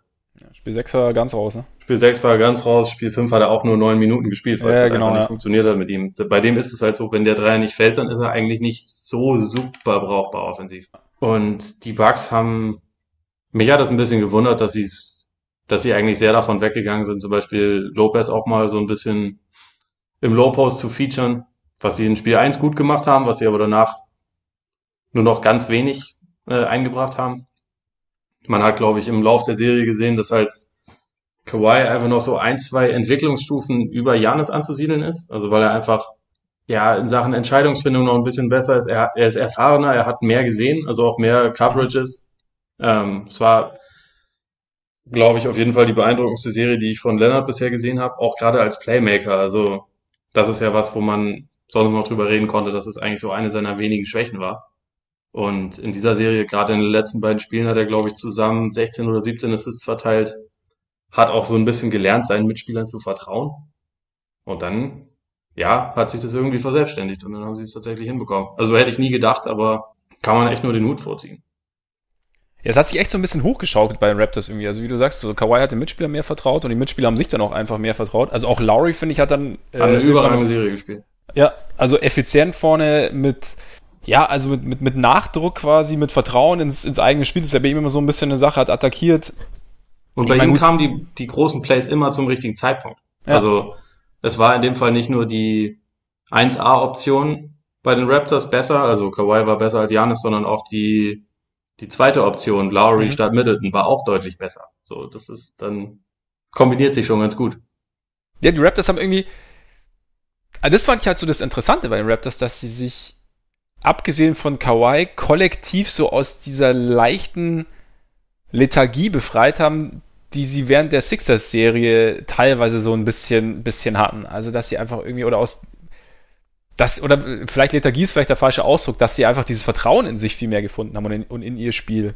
Zumindest sah es so von außen aus, wer weiß, was, was da innen irgendwie abgegangen ist. Aber gerade Laurie oder auch jetzt, wenn Ibaka hat irgendwie seinen, seinen Beitrag geleistet, auch Gasol ist, ist wesentlich ja, wie soll ich sagen, zielstrebiger geworden, ja. fand ich im Laufe Hat der auch Serie. Eine gute Serie gespielt insgesamt. Und einfach alles, alles ist mit mehr Selbstverständnis abgelaufen. Und ja klar, wie du sagst, äh, wenn Bleed, wenn, wenn Steady Freddy zurück ist, dann, dann wird es natürlich schwer. Also ich meine, letzte, letztes Jahr war er ja einer der, der verlässlichsten Bankspieler der Raptors und, und ähm, dieses Jahr oder in den Playoffs war es jetzt wirklich problematisch, bis eben dann Spiel 4. Und ich fand die Defense gegen Janis fand ich schon sehr, sehr beeindruckend teilweise. Also Absolut. Also dieses, also gerade diese Help-Defense, dieses, sie haben ihm einfach so dermaßen alle, alle Wege abgeschnitten, dass er dann irgendwann in Spiel 6 dazu übergegangen ist, wirklich dann aus der Mitteldistanz teilweise abzudrücken. Was ja, also nach zwei Dribblings dann irgendwie, was ja überhaupt nicht, nicht sein Spiel ist. Und halt, es wurde nichts, oder es wurde wenig anderes zugelassen. Wobei man natürlich auch, Spiel 6 fand ich dann auch irgendwie wieder, wieder Speziell, weil die Bugs am Anfang schon aussahen wie die alten Bugs. Also sie haben ja. äh, ihre Würfe getroffen, Rebounding hat gepasst, die Defense hat gepasst, Ballmovement hat gepasst. Und irgendwann ging es halt dann bergab und dann war genau das, was wir ihnen, was wir eigentlich nicht gedacht haben. Sie haben dann, hatte ich dann so ein bisschen den Eindruck, dass, ihr, dass sie dann das Vertrauen verloren haben in ihr Spiel. Und was dann aber so mit, für mich so mit Blick auf die Serie auch verständlich war, weil sie, also du sagst, sie haben es nicht geschafft, irgendwie Janis die Matchups zu bieten, glaube ich, ist ein Faktor auf jeden Fall. Nur so diese Exit-Strategie hat doch überhaupt nicht funktioniert, beziehungsweise oder dieser der andere Eckpfeiler ihres Systems, weil sie haben nicht von draußen nichts getroffen. Das klingt ja. banal, sie treffen ihre Würfe nicht, aber sie haben als Team 31 Prozent ihrer Dreier getroffen und nur Hill und Connaughton haben mehr als 40 Prozent von draußen getroffen. Lopez zum Beispiel nur 31 Prozent. Ja. Und damit, Toronto hat den richtigen Spielern Würfe erlaubt. Und den, genau. Und halt zum Beispiel Middleton hat keinen, keinen einzigen einfachen Wurf quasi, äh, oder kaum einen einfachen Richtig. Wurf bekommen, der halt tatsächlich ein guter Shooter ist, während äh, Bledsoe hätte pro Spiel 20 unverteidigte Dreier nehmen können. Er hätte wahrscheinlich keinen getroffen, aber, aber er hätte sie nehmen dürfen. Oder einen vielleicht. Ja, vielleicht. Vielleicht einen. Nein, aber gut, das ist natürlich auch der, der, der Faktor Defense dann. Also was ja. und, und, und ähm, Gameplan irgendwie vom, vom Coaching-Staff. Also wie, wa, was finde ich für mich raus, wie ich, den, wie ich dem Gegner seine Stärken nehmen kann. Und den, den Wurf generell kann ich ihn nicht nehmen, aber ich kann es denen, die gut werfen können, kann ich es natürlich schwerer machen als anderen. Und da hat auch Nick Nurse dann halt einen ziemlich guten Job gemacht, mit seinem Staff natürlich zusammen. Absolut. Also ein äh, das Duell ging in dem Fall auch klar an Nikolas Krankenschwester im Vergleich ja. zu, zu Mike Buhnhäuser. Also auf ja. jeden Fall. Aber Und vielleicht auch ein Stück weit deshalb, weil doch auf Seiten der Raptors defensiv individuell noch mehr Spielintelligenz vorhanden war. Also vielleicht mhm. mehr Möglichkeiten, um auch in-game so ein bisschen was zu adjustieren. Also die Bucks haben, sind quasi immer bei dem geblieben, was sie halt immer machen, so nach dem Motto. Es war, es, ich hatte da jetzt nicht das Gefühl, dass sie wahnsinnig viel im Lauf der Serie irgendwie individuell verändert haben. Und vielleicht ist es dann auch ein Stück weit ein mangelndes Vertrauen oder vielleicht auch einfach, sie haben in der Regular Season ihre Spiele so deutlich gewesen, äh, gewonnen, dass es selten wirklich enge Spiele gab, in denen man so diese, das so ein bisschen lernen kann, wie gehen wir eigentlich mit massivem Druck um? Oder wie, mhm. wie reagieren wir eigentlich, wenn wir jetzt auf einmal eine richtig krasse Defense gegen uns gestellt bekommen? Der Faktor ist halt irgendwie nicht da gewesen. Ja, du, ich meine, du hast, du hast schon recht mit den, mit den Raptors. Ich meine, im Endeffekt haben sie vier Ausnahmeverteidiger in der ersten fünf und Pascal Siakam. Also, und der, der auch, auch also der hätte auch ja. ins äh, All Defensive Second Team Eben, deswegen meine ich, also, gehen können. Ja, genau. Also, es ist so, sie, sie können es dir auf alle erdenklichen Arten schwer machen. Und klar ist es dann für ein Team wie die Bucks, für das irgendwie die komplette Saison über alles lief, ist dann natürlich schwierig, sich dann irgendwie, oder schwieriger, glaube ich, sich dann anzupassen einfach. Zumal, wenn du noch nie in dieser Situation warst. Also auch für Janis, glaube ich. Also man hat dann irgendwie schon, ich glaube, Bill Simmons hat gesagt, man hat, äh, er hat Janis dann irgendwann angesehen, dass er irgendwie so sein Vertrauen irgendwie so ein bisschen, oder dass er so ein bisschen verloren wirkte. Weiß nicht, ob man es jetzt wirklich angesehen hat, aber ich meine, Janis hat auch so seinen, Selbstverständnis im Spiel so ein bisschen verloren gehabt und, und ja, er ist ja auch irgendwann zu Dwight Howard an der Freiwurflinie geworden. Auch das ist ja, ja genau. nicht was, was normalerweise sein Ding ist, sondern was für mich schon auch dafür sprach, dass er sehr mit sich gehadert hat und mit der ja. gesamten Situation. Ja, eben. Und dann, sobald es dann im Kopf ist, weiß man ja, wenn man, wenn man selber hin und wieder mal Basketball spielt, ist, wird schwierig. Also dann, da, da dann irgendwie wieder rauszukommen, also gerade so im, im Laufe einer Serie, vor allem wenn du, glaube ich, auch wenn du dir so ein bisschen ich glaube nicht, dass sie sich sicher waren, dass sie die Serie gewinnen, aber ich glaube, sie haben sich, sie haben sich in einer ganz, zu Recht auch in einer ganz guten Position gesehen. Und wenn du dann auf ja. einmal merkst, okay, wir verlieren jetzt irgendwie aus irgendwelchen Gründen, verlieren wir diese Position und uns schwimmt so ein bisschen davon alles und dann findest du nicht den richtigen Ansatz, dann, ja, hat sich glaube ich, einfach auch so ein bisschen verselbstständigt. Ich meine, es sind halt auch wahnsinnig viele Faktoren. Also gerade so, wenn man aufs Shooting geht, wenn wir jetzt sagen, okay, sie treffen nicht, so wenn du dann klar richtig sagst, die Raptors haben auch die richtigen Leute werfen lassen und so und da kommt einfach, da kam dann schon, schon sehr, sehr viel irgendwie zusammen. Und im Endeffekt kann man vieles darauf runterbrechen, dass Fred Van Fleet 14 seiner letzten 17 Dreier in der Serie Ja, es ist, manchmal ist es dann banal, ne? Also, das ist halt, das ist, das ja. finde ich so geil daran, weil man kann, man kann sich das so, so kompliziert alles zusammendenken und letztendlich geht's dann häufig darum. Also, ja. Dass ein vorher ziemlich kalter Rollenspieler seinen Wurf wiederfindet und dann so die besten also den heißesten Stretch, äh, Stretch seiner Karriere wahrscheinlich hinlegt, weil er gerade zum zweiten Mal Vater geworden ist. Ja, und deshalb irgendwie, man tut dann, weil wir reden jetzt auch so, okay, die Bucks, die haben es irgendwie, sie haben es dann am Ende verkackt, aber im Endeffekt waren sie in Spiel 6 sehr nah dran, dieses Spiel zu gewinnen. Sie waren lange, sah es auch so aus, als, als könnten sie dieses Spiel gut holen. Und dann eben kommt halt irgendwie Van Vliet und äh, schweißt halt gleich mehrere Dreier rein und dann irgendwann stockt halt alles so ein bisschen. Und dann ist es eben, dann sind es halt die banalen Dinge. Es ist halt auch in dem ähm, Low Post, in dem äh, mit, mit Sam Mangani, den ich, da, den ich vor ein paar Wochen schon mal angesprochen hatte, da hat er eben auch gesagt, also oft sind es wirklich die einfachsten Dinge. Also Rebounding, Shotmaking oder dann, ja. also einfach wirklich was. Rebounding war auch ein großer Faktor in der Serie. Also, wo die Bucks eigentlich ja ein absolut überragendes Team die gesamte Saison über waren. Sie haben in kritischen Situationen oft Offensiv-Rebounds zugelassen. Also sei es von Kawhi, auch von Lowry, der mit seinen 1,50 trotzdem immer mal wieder in, in, die Zone reinkam und sich einen Offensivrebound gegriffen hat. Mhm. Und, so. und da waren sie dann in einigen Szenen einfach nicht konsequent genug und solche kleinen Dinger können es halt letztendlich einfach ausmachen. Absolut. Großes Ding noch dazu ist halt, dass Kawhi einen der besten Playoff-Runs gerade hinlegt, die ich bisher so gesehen habe. Vielleicht mal non-LeBron in den letzten Jahren, der irgendwie häufig äh, quasi vergleichbar abgeliefert hat. Aber ähm, was Kawhi im Moment so spielt, das ist schon brutal. Also angefangen mit der Sixers-Serie und jetzt fortgesetzt mit dieser. Was für eine Last der defensiv tragen kann, während er gleichzeitig auch noch offensiv der mit Abstand wichtigste Spieler ist. Das war so das Letzte, woran ich ein bisschen noch gezweifelt hatte, dass das geht, weil mhm also ich habe ja letzte Woche auch darüber gesprochen, wie er halt 2014, als er Finals MVP wurde, ich glaube, er hatte die fünfthöchste Usage Rate bei den Spurs, war halt offensiv, wie gesagt, eigentlich ein Rollenspieler, ein guter Rollenspieler, aber ein Rollenspieler, der defensiv halt seine ganze Energie investiert hat und LeBron mehr frustriert hat als jeder andere Spieler jemals in der Defense, abgesehen vielleicht noch von Igodala. Ähm, ich wusste nicht, dass das auch geht, wenn er dazu noch eine LeBron-artige Last in der Offensive trägt. Und das mhm. hat er jetzt halt getan. Und das ist, kann man wirklich einfach nur jeden Hut vorziehen. Also genau für sowas ist es dann halt auch wert, äh, sein, seine Identifikationsfigur oder was auch immer zu traden für ein Jahr Kawhi, weil ein Jahr Kawhi gibt dir mehr Chancen auf Playoff-Erfolg als zehn Jahre der Rosen. So, so gemein das klingt, aber es ist einfach so ein besonderer Spieler. Ja, und es, ich meine, es ist ja jetzt auch irgendwie, es, es klingt zwar gemein, es ist auch gemein, Ole übrigens. Tut mir leid. Nein, aber es, es ist aber ja auch nicht gemein gemeint. Ja, sicher, okay. Nein, es, es stimmt ja auch irgendwie. Also ich habe hab gerade nicht mehr im Kopf genau, wie lange Rosen in Toronto war. Aber. Ich meine neun Jahre, aber ganz sicher bin ich nicht. Aber in, in diesem einen Jahr Kawhi sind sie in den Finals, in denen sie vorher noch nie standen. Also irgendwie ja. ist es. Ja, ich meine, was, was er gespielt hat, ist schon, ist schon brutal. Also, wie du sagst, irgendwie vorne und hinten die Last zu tragen. Wie gesagt, ich finde, dass sie hinten, dass, dass sie ihm auch extrem gut geholfen haben, einfach als, als Team. Haben sie.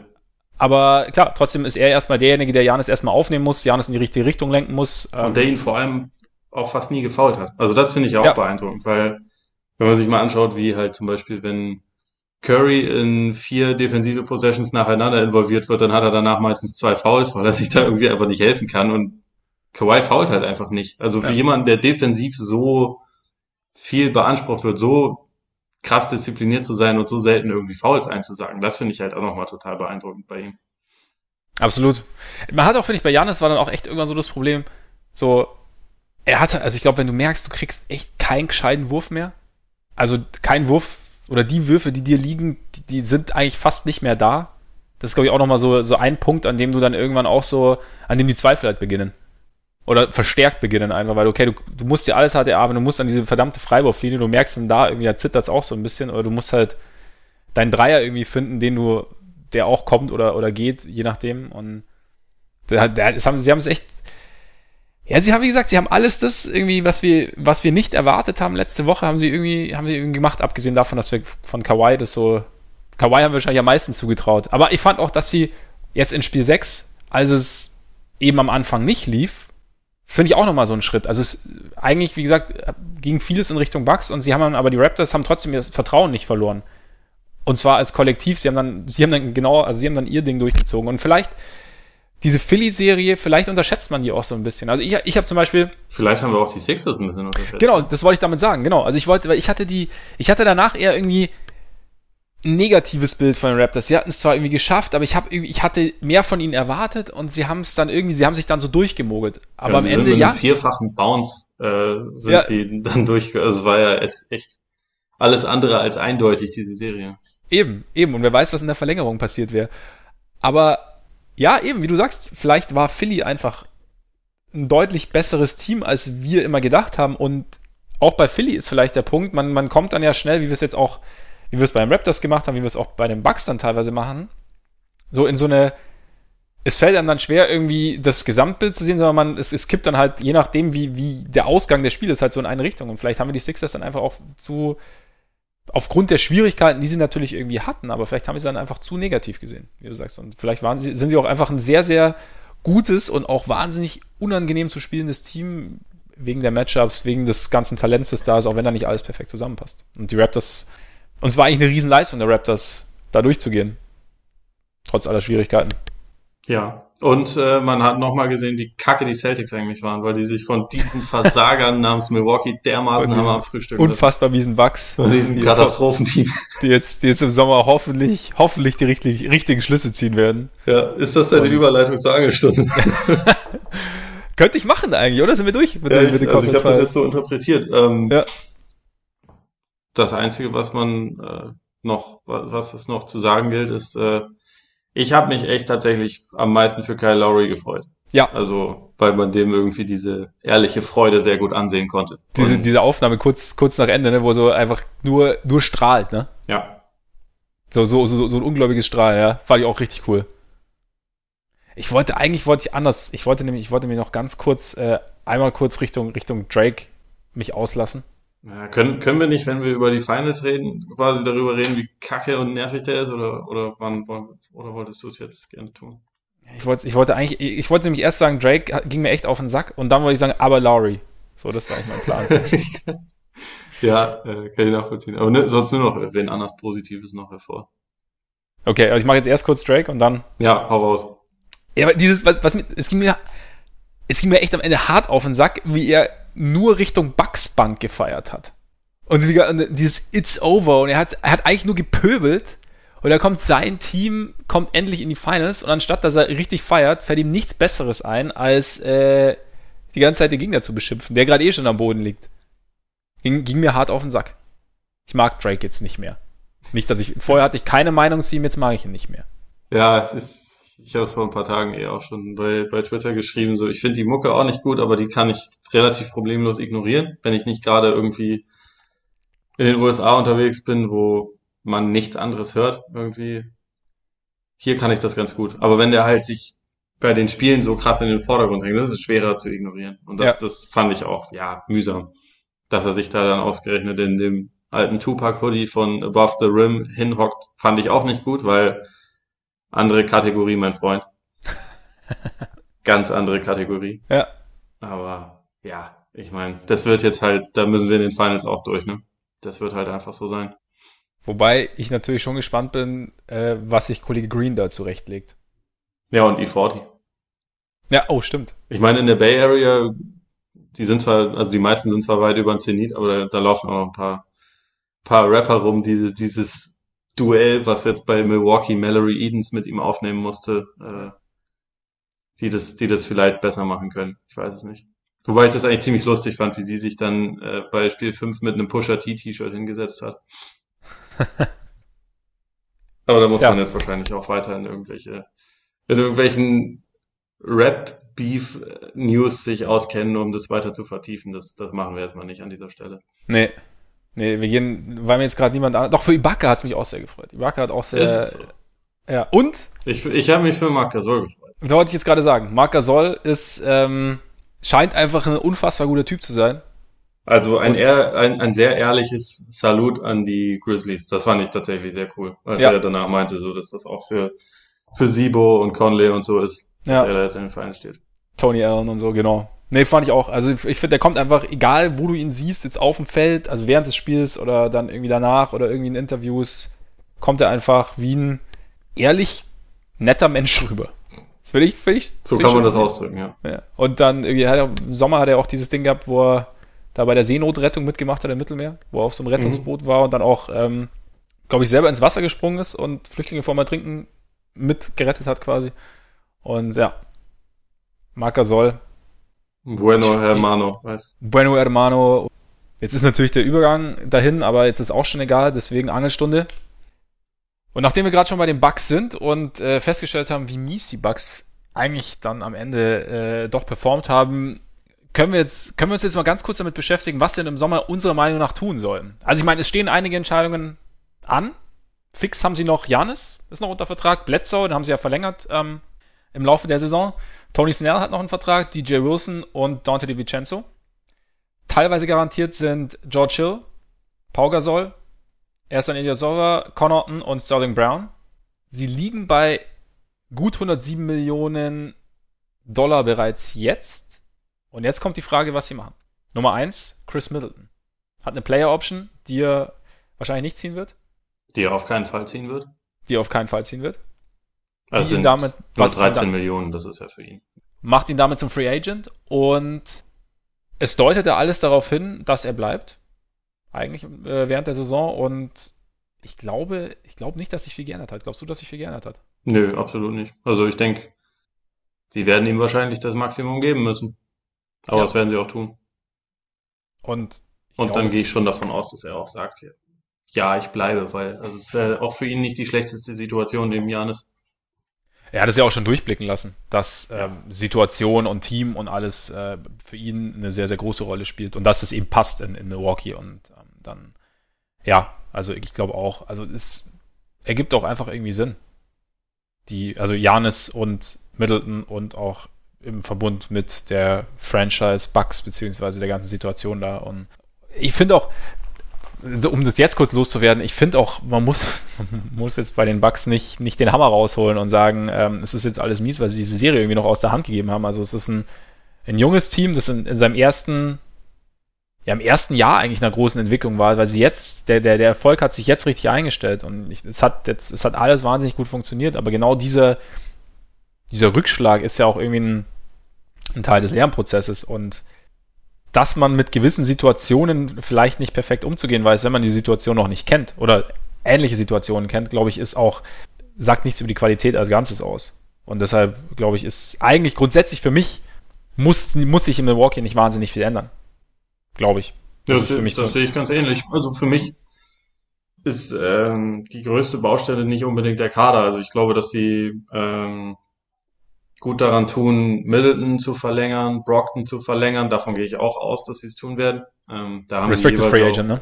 Genau, da haben sie jeweils Bird Rights und ich kann mir bei Brockton nicht vorstellen, dass da jetzt irgendjemand mit einem Maximalvertrag oder so wedelt und dann wird das schon alles in einem Rahmen sein, den sie, den sie ja. auch denke ich mal, bezahlen werden, auch wenn Milwaukee als kleiner Markt jetzt wahrscheinlich nicht mega scharf darauf ist, Luxussteuer zu, zu zahlen, aber sie haben jetzt diese Saison, glaube ich, auch gesehen, dass sie nicht so weit weg davon sind, einen Titel zu holen und darum geht es letztendlich. Ja. Und sie haben Janis, was ja dann auch wieder Einnahmen bringt. Genau, sie haben Janis. Äh, dann ist halt noch die Frage, wie das mit Lopez weitergeht. Ähm, man hätte wahrscheinlich nur die Taxpayer Mid-Level Exception, was 5 Millionen ungefähr sind oder 5,7, glaube ich. Es sei denn, man zieht die Option bei George Hill nicht. Also aktuell steht die, glaube ich, mit 18 Millionen ähm, mhm. In den Büchern. Es sind aber nur drei davon garantiert. Das heißt, wenn man das verstreichen lässt, oder es ist sogar nur eine davon garantiert. Das heißt, wenn man das streichen lässt, dann hätte man mehr und dann könnte man Lopez die normale Mid-Level-Exception geben, die ein bisschen über 9 Millionen ist. Das wären so die wichtigsten Punkte. Und äh, also ich meine, ob sie einen Mirotic halten, ist, glaube ich, letztendlich nicht wichtig äh, oder mhm. nicht, jedenfalls nicht kriegsentscheidend, sondern kriegsentscheidend ist halt das, ähm, wo ich aber auch sicher bin, dass es zumindest einiges davon passieren wird, ist halt, dass Janis in seinem Spiel arbeitet, weil ich glaube, wir ja. haben jetzt in diesem, in diesem Jahr gesehen, dass er eine absolut dominierende Kraft der Liga sein kann. Also gleichzeitig irgendwie der mit der wichtigste Verteidiger und einer der besten Offensivspieler. Und das in den Playoffs hat man jetzt aber gesehen, dass es halt immer noch trotzdem Möglichkeiten gibt für ein kluges, ein elitäres Defensivteam, ihm ähm, seine Stärken zu nehmen und ihn halt arbeiten zu lassen und dass er da halt noch nicht nicht alle Moves und alle Konter hat. Und also ich glaube, das wird jetzt im Sommer halt sehr stark darum gehen, dass er halt an den Freiwürfen arbeitet, dass er an seinem Ballhandling arbeitet, so am Wurf generell, auch was ich auch noch eklatant finde an Postmoves, weil er hat die mhm. Physis, er hat die, er hat die Kraft, er hat auch die Schnelligkeit, um im Post eigentlich ein absolut dominierender Spieler sein zu können. Und da gibt's halt viele Punkte, an denen er sich halt einfach, es muss jetzt gar nicht sein, dass das alles total drastisch verbessert wird, sondern dass er sich da halt ein bisschen verändert. Weil wie gesagt, sie sind nicht so weit weg. Und äh, ja. wenn er einfach so ansatzweise seinen Fortschritt der letzten Jahre weitergehen kann, wo er wirklich innerhalb von jedem Jahr massiv draufgepackt hat und eigentlich dreimal in Folge hätte Most Improved Player sein können. Wenn das ansatzweise so weitergeht, dann sind die Bugs halt nächstes Jahr wieder ganz also mittendrin im Geschäft und haben auch gute Karten, dann sogar noch eine Runde weiterzukommen, denke ich. Also deswegen mache ich mir jetzt auch noch nicht die, die großen Sorgen irgendwie auch, also auch nicht um ihn. Also diese Serie hat jetzt nicht ihn entblößt als Pfeife, sondern die hat einfach nur gezeigt, dass er noch nicht so ganz auf der, äh, auf dem Level von Kawhi ist, auf, auf dem Kawhi jetzt gerade ist. Was auch okay ist. Was auch Kawhi. okay ist. Und das heißt nicht, dass Janis da nicht hinkommen kann. Nee, und selbst wenn er da nicht hinkommen kann, dann wäre er trotzdem noch ein Superstar in der NBA, äh, den man ganz gerne im Team hätte. Und äh, ich glaube, die, das hast du ja auch schon gesagt, so die meisten großen Teams und die meisten Superstars müssen halt auf dem Weg nach ganz oben auch ein, zwei Mal halt auf die Fresse fliegen und daraus dann lernen. Und äh, die Bucks hatten letztes Jahr auch schon eine bittere Erfahrung quasi in der ersten Runde gegen, gegen Boston. Aber damals halt noch mit einem Handicap auf der eigenen Trainerbank. Das ist jetzt nicht mehr der Fall gewesen, aber das heißt ja nicht, dass dann mit einem, mit einer Änderung auf einmal alles perfekt ist, sondern das heißt, es wurden sehr große Fortschritte erzielt und es geht immer noch, es gibt immer noch viel mehr. Also es gibt immer noch was man, äh, Sachen, die man weiter verbessern kann, wo man noch mehr wachsen kann und ich glaube, das können die Bugs und äh, deswegen für nächstes Jahr mache ich mir da keine Sorgen, dass die Uhr dann irgendwann ein bisschen anfängt zu ticken. Wegen Janis, wegen kleiner Markt und so ist auch klar, aber man muss nur nicht jetzt damit anfangen, irgendwie dieses ganze Projekt, dieses ganze Team schon zu, äh, für gescheitert zu erklären, weil das völliger Blödsinn ist. Ne, zumal ja auch mit Janis, da wird ja auch öfter mal, ja, wurde ja schon darauf hingewiesen, dass er ja da schon auch eher ein spezieller Charakter ist und dass für ihn ja Milwaukee auch, ja, Milwaukee hat ihm so ein Zuhause weg von zu Hause gegeben und dass er da schon tiefer verwurzelt ist und dass das für ihn auch ein, ein sehr, sehr großer Faktor ist und dass er gar nicht unbedingt Bock auf so einen riesigen Markt hat. Also was dann am Ende passiert, wenn es dann soweit ist, steht natürlich auf, auf einem anderen Blatt, aber so dieses Ding, okay, Janis sucht dann irgendwann so diese großen Vermarktungsmöglichkeiten und, und, und Milwaukee ist ihm dann nicht mehr, nicht mehr groß genug, ist jetzt kein, also wird nicht zwingend eintreten. Und ich finde auch, man muss ja jetzt in der Situation der Bugs oder kann man, kann man für mich in die Bewertung auch mit einfließen lassen, dass ja auch zwar alles sehr gut lief, aber dann auch gerade verletzungstechnisch alles eben nicht perfekt lief. Also Brockton kam zwar zurück rechtzeitig, war aber auch nicht auf dem oder konnte gar, also es, trotzdem hackt's dann halt irgendwo. Und wenn du natürlich davon, du kannst nie davon ausgehen, dass du fit in die Playoffs gehst, aber du gehst erstmal fit in die Saison, wenn nichts passiert im Sommer, dann hast du auch da noch Möglichkeiten, dich zu verbessern. Tony Snell hat auch komplett gefehlt. Ich weiß gar nicht, also ist anscheinend nach seiner Verletzung nicht so in Tritt gekommen, wie es Budenhauser gerne gehabt hätte. Weiß ich nicht, aber ich glaube auch, dass da von, von, also einfach von innen heraus, wie du sagst, einfach noch viel passieren kann. Und gerade bei Janis freue ich mich auch einfach drauf, was er uns da so nächste Saison so präsentieren wird. Also was wir da so sehen, ob der Wurf dann sicherer fällt, was postmäßig funktioniert, ob das Ballhandling besser ist, ob ja, Decision Making, klar, das ist vielleicht dann immer gar nicht so, so offensichtlich, aber oder auf den ersten Blick, aber was da, was da so passieren wird. Und ja, wie gesagt, wenn es auf jedem Gebiet ein bisschen, ein bisschen was ist, dann ist es am Ende wahrscheinlich kombiniert oder in, in Kombination dann schon relativ viel und dann sind die Bugs weiterhin nah dran und also da glaube ich auch nicht, dass da zu viel, zu viel sich, sich zu viel ändern muss. In Portland kann sich gar nicht so viel ändern eigentlich. Also äh, Amino äh, Aminos Vertrag läuft aus, Hood Vertrag, also Rüdiger Nachbarschaft oder vielleicht muss ich Rüdiger neue Nachbarschaft suchen, vielleicht auch nicht, wer weiß. Seth, Seth Curry läuft aus, äh, Jake Lehman und Enes Kanter. Cap-mäßig sind sie schon bei 126 Millionen für nächstes Jahr. Also es wird Echt? Ich habe 121,7 äh, mir aufgeschrieben. Ich habe 126 gelesen, aber ähm, es ist so oder so ziemlich viel. das ist definitiv richtig. ähm, und ja, Portland hat halt immer noch so ein bisschen dieses, dieses 2016er Problem.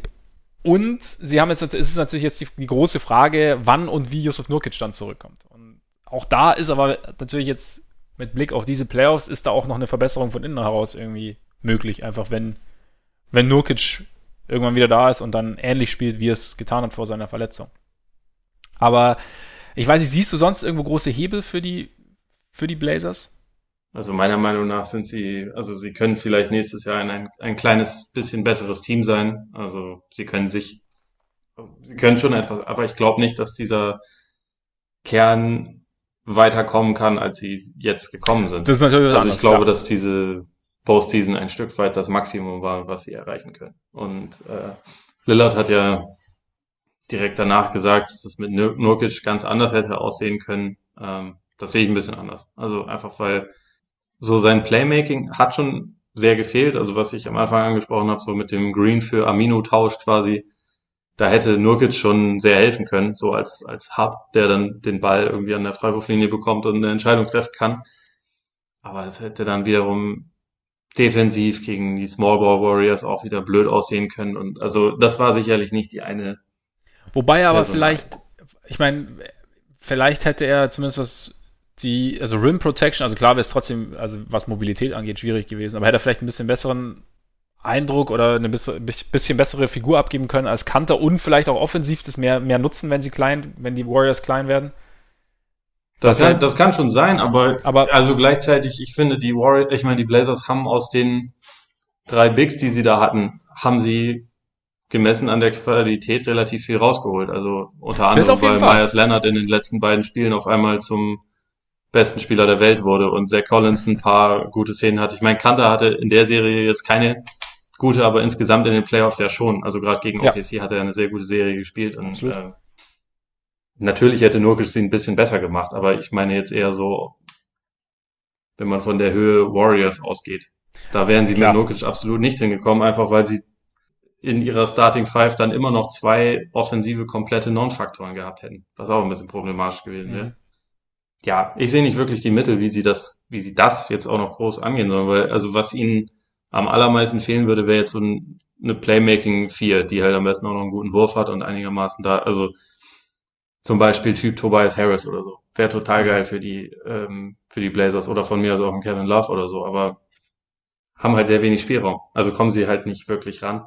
Und äh, auch bei den, bei den Free Agents, die sie selber haben, muss man noch dazu erwähnen, bei Amino haben sie Bird Rights, aber bei Curry, Kanter und Holt halt nicht. Das heißt, da haben sie nur sehr wenig Möglichkeiten, denen finanziell irgendwie einen Anreiz zu bieten, zu bleiben.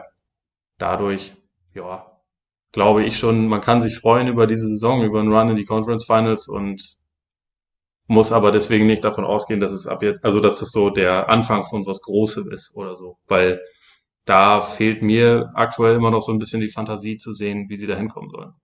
Und auch wieder Thema, wenn sie Lillard jetzt den Supermax geben wollen, was sie ja anscheinend tun werden, dann, dann weiß man halt, okay, sie bleiben jetzt ungefähr bei dem Konstrukt, was sie haben und werden da sich auch nicht wahnsinnig schnell wegbewegen.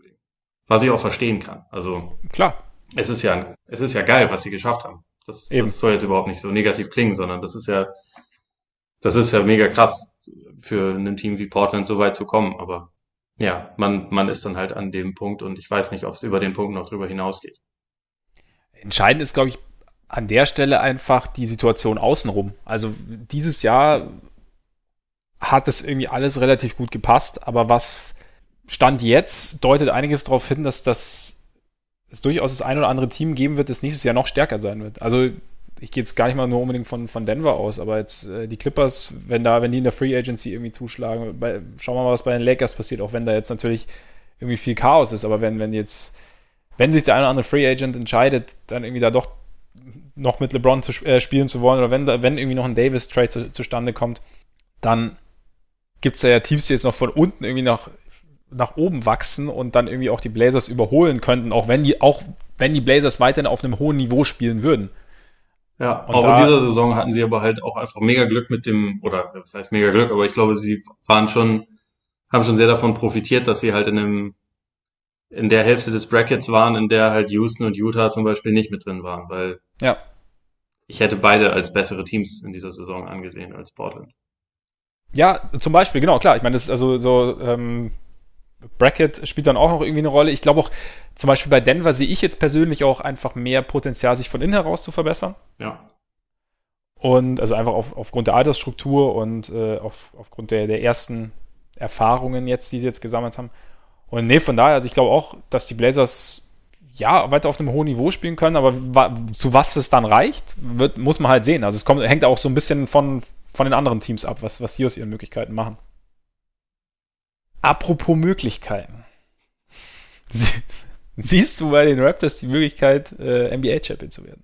Mm, ja, die Möglichkeit sehe ich. Also für mich sind die Warriors schon favorisiert in der Serie, auch wenn, selbst wenn Durant gar nicht mitmachen sollte, wobei ich davon nicht unbedingt ausgehe. Ich glaube, man sieht den schon irgendwann wieder. Mhm. Aber die Raptors sind nicht chancenlos. Also das, ich glaube, sie haben jetzt gezeigt, dass sie defensiv wirklich einfach absolut elitär sind. Also dass sie da ähm, vor allem auf sehr viele verschiedene Dinge eine Antwort haben können. Äh, ich glaube, dass die Warriors, ja, sie, sie, sind halt immer noch, auch wenn jetzt gegen Portland einige Leute dann ganz gut zurechtkamen, sind sie ja deswegen immer noch nicht wirklich ein wahnsinnig tiefes Team, was jetzt irgendwie permanent Leute reinbringen kann, die alle sofort irgendwie da einen tollen Job machen. Und ich, ich glaube, wenn die Raptors das ansatzweise hinkriegen, dass sie offensiv genug Unterstützung für Kawhi hinbekommen. Also was jetzt dann vielleicht nicht heißt, dass Van Vliet auch die restliche, die restlichen Playoffs über 80 Prozent seiner Dreier trifft, aber wenn er zumindest halt akzeptabel trifft und über 40 Prozent trifft oder so und das ein, zwei andere Spieler auch noch machen und Danny Green seinen Wurf vielleicht wiederfindet, was nicht ganz unwichtig wäre nach 17,4 Prozent Dreiern gegen die, gegen die Bucks, dann, dann denke ich schon, dass die Raptors da Chancen haben. Und ich kann mir auch vorstellen, dass ihre Offense ein bisschen besser aussehen wird, als sie das jetzt gegen gegen Philly und äh, Milwaukee ausgesehen hat. Weil das waren schon über die Saison gesehen, ähm, ja, also vor allem Milwaukee halt so hatte, glaube ich, den besten Defensivwert und ähm, die Warriors in den in den Playoffs bisher nur mit einem 110er Defensivrating. Also die können zwar in wichtigen Spielen und in wichtigen Situationen schon immer noch sehr gut verteidigen, aber ich weiß nicht, ob sie das so dauerhaft die ganze Zeit auf die Kette kriegen werden. Da sehe ich schon ein paar Möglichkeiten für Toronto, was jetzt nicht unbedingt heißt, dass ich sie da favorisiert sehe, in der Serie, aber ich glaube nicht, dass das schon von vornherein entschieden ist. Oder was meinst du? Nee, von vornherein würde ich jetzt auch nicht sagen. Also ich glaube schon auch, dass. Ich tue, ich habe mich jetzt, ich, ich tue mich jetzt gerade echt schwer so mit Prognosen, einfach weil das, weil das teilweise, weil es so oft irgendwie so in die andere Richtung ging und klar, jetzt, jetzt sagen wir auch ganz schnell wieder, okay, die Bankspieler hier, oder hier sieht die Bank tiefer aus, da, also ich meine, wie vor der, wie vor der Philly-Serie, wo wir gesagt haben, okay, die, die Bank der Raptors müsste eigentlich viel besser sein. Und dann war es auf einmal, am Ende war sie dann doch ein bisschen besser, aber dieser Unterschied war gar nicht so groß. Also immer, man, man, man blickt dann immer so ein bisschen auf die Vergangenheit, das klar muss man ja auch irgendwie, und dann zieht man irgendwie seine Schlüsse und dann passiert aber am Ende irgendwie was ganz anderes. Also wie gesagt, da läuft ein Van Vliet irgendwie, also trifft erstmal gar nichts und läuft dann auf einmal komplett heiß. Oder dann, weiß nicht, trifft ein Janis seine Freiwürfe nicht oder was auch immer. Also es sind dann irgendwie so Sachen, die du, die du nicht, die du nicht einschätzen kannst, wenn so vom Matchup her, ich bin, ich bin einfach irgendwie gespannt. Also so dieses, wenn du sagst, ähm, die Defense der Warriors ist vielleicht, macht es ihnen vielleicht ein bisschen leichter, irgendwie ihre, ihre Offense aufzuziehen. Bin ich, ich, bin gespannt, was die Warriors defensiv machen. Ich bin gespannt, ob die Warriors vielleicht auch einen, einen Plan haben, Kawhi irgendwie, der Kawhi offensiv ähm, einbremsen kann. Auch ohne Durant. Ich bin gespannt, was, äh, ob es da irgendwie einen, ja, irgendwie so ein, so ein, so ein, so ein Duett aus, aus Green und Iguodala gibt, das da irgendwie so äh, abwechselnd dann Schaden verursachen soll oder ob sie es, wie sie es im Kollektiv machen. Ähm, ich bin gespannt, was Clay defensiv macht. Ob Clay äh, Richtung Lowry geht, was ich mir schon vorstellen könnte, wobei du natürlich dann das Ding hast, dass Curry dann Green öfter mal hinterherlaufen muss. Also ich, ich finde, da gibt es schon Fragen. Ich bin auch gespannt, was mit Gasol sein wird, wenn die, wenn die Warriors klein spielen. Weil du da ja, also natürlich ist er ein wesentlich besserer Verteidiger als, als jetzt als Kanter zum Beispiel, aber du, wenn so in dem Moment, in dem der, in dem Gasol offensiv seine, seine ähm, körperlichen Vorteile nicht so sehr nutzt, defensiv aber vielleicht ein bisschen zu langsam ist, wird es vielleicht schwierig. Andererseits ist Gasol auch ein, ein, sehr, sehr intelligenter Verteidiger, dass er vielleicht trotz Geschwindigkeitsnachteilen ähm, auf, dem, auf dem Feld bleiben kann. Also ich finde schon, dass es irgendwie, ich finde ich finde diese Serie bietet irgendwie viele Möglichkeiten oder, oder, oder wirft halt viele Fragen auf. Also es ist jetzt eben, wie du sagst, es ist nichts, nichts ist irgendwie äh, vorab in Stein gemeißelt. Ähm, ich, bin auch gespannt, was jetzt so in den ersten Finals von, von, von Lowry passieren wird. Hat Lowry jetzt irgendwie sein, sein Mojo gefunden quasi, allgemein? Oder, oder sind die Finals dann doch nochmal so ein Moment, wo er vielleicht ein, zwei Spiele braucht, um dann irgendwie reinzukommen? Was, was ist mit, mit Van Vliet? Äh, was ist mit Siakam? Also der so in der allgemeinen Diskussion auch so ein bisschen untergegangen ist. Wie ja, Siakam hat, glaube ich, eine absolute Schlüsselrolle. Ja. Einfach weil er wahrscheinlich nominell zumindest relativ viel das Matchup gegen Green sein wird. Und also wenn du dir anschaust, wie Green gegen Portland dominiert hat, da war er viel abseits des Balles, ne? Also er ist mhm. viel so, so ein bisschen Roaming Defense hat er gespielt, weil seine direkten Gegenspieler halt offensiv absolut absolute Non-Faktoren waren, mhm. also Amino, Harkless und so, die halt vielleicht mal zum Korb gezogen sind, aber sonst eigentlich nichts gemacht haben. Siakam ist ja auch jemand, den man an der Dreierlinie teilweise mal stehen lässt, aber der durchaus die Möglichkeiten hat, dann auch mal aggressiv zu, zu ziehen und äh, Räume auszunutzen und der vor allem ein guter Cutter ist. Mhm. Ich glaube, wenn er es schafft, halt Green einigermaßen so im direkten Duell zu beschäftigen, dann kann der halt wiederum weniger so aushelfen, was ihn halt so wertvoll macht. Also defensiv, dass er halt immer wieder in den richtigen Momenten dann jemandem sich äh, in den Weg stellt oder einen Wurf noch erschwert im letzten Moment oder halt es äh, oder perfekt blitzt und so. Wenn, wenn Siakam halt es schafft, aggressiv zu sein, dann wird das halt wesentlich schwieriger. Und auf der anderen Seite ist es halt im, im Pick and Roll, glaube ich, genauso. Also gerade wenn ähm, Curry und Green Anfang der Serie, wenn halt Durant nicht dabei ist, also wenn die Offense zu einem sehr großen Teil über die beiden läuft, auch dann hat Siakam halt eine absolute Schlüsselrolle, weil er im Zweifel dann versuchen muss, vor Curry zu bleiben. Ich bin dazu auch sehr gespannt, inwieweit Kawhi dann auch mal den, den Curry-Dienst bekommt. Also gerade so am Ende von mhm. Spielen gehe ich schon davon aus, dass das einigermaßen, einigermaßen regelmäßig vorkommen wird. Jetzt sicherlich nicht das ganze Spiel über, weil dann muss ich wahrscheinlich auch Kawhi irgendwann mal vor Erschöpfung übergeben. Aber so in in wichtigen Szenen zum Ende des Spiels kann ich mir das schon ganz gut vorstellen. Und dann bin ich einfach mal gespannt, wie, wie Golden State dann auch offensiv aussieht. Wenn so der wandelnde, der wandelnde Defensivroboter, so die wichtigste Figur abmelden kann, was er halt nun mal gegen sehr viele Spieler schon geschafft hat. Zumal dann ja auch außenrum noch sehr, sehr gute Verteidiger stehen. Also Kawhi ist ja jetzt. Also es ist jetzt nicht so, dass äh, quasi dann zwar Kawhi auf Curry ist, aber dass du dann halt Green den Ball gibst und dass der dann halt irgendwie macht, weil er da irgendwie schalten und walten kann, wie er will, sondern du hast dann da auch, du hast dann meinetwegen auch noch einen Green gegen Thompson, der da irgendwie ganz gut mitkommt wahrscheinlich, auch um die Cuts rum ganz gut mitkommt. Du hast, äh, du hast Gasol, du hast, du hast Siakam, wie du gesagt hast. Also da ist, da läuft ja schon noch relativ viel rum und, und Laurie auch noch dazu. Ja, also ich bin auch gespannt, wie die Warriors halt ihr Spiel aufziehen werden können, offensiv, gegen die Raptors Defense. Also ob die Raptors ihnen da Probleme bereiten.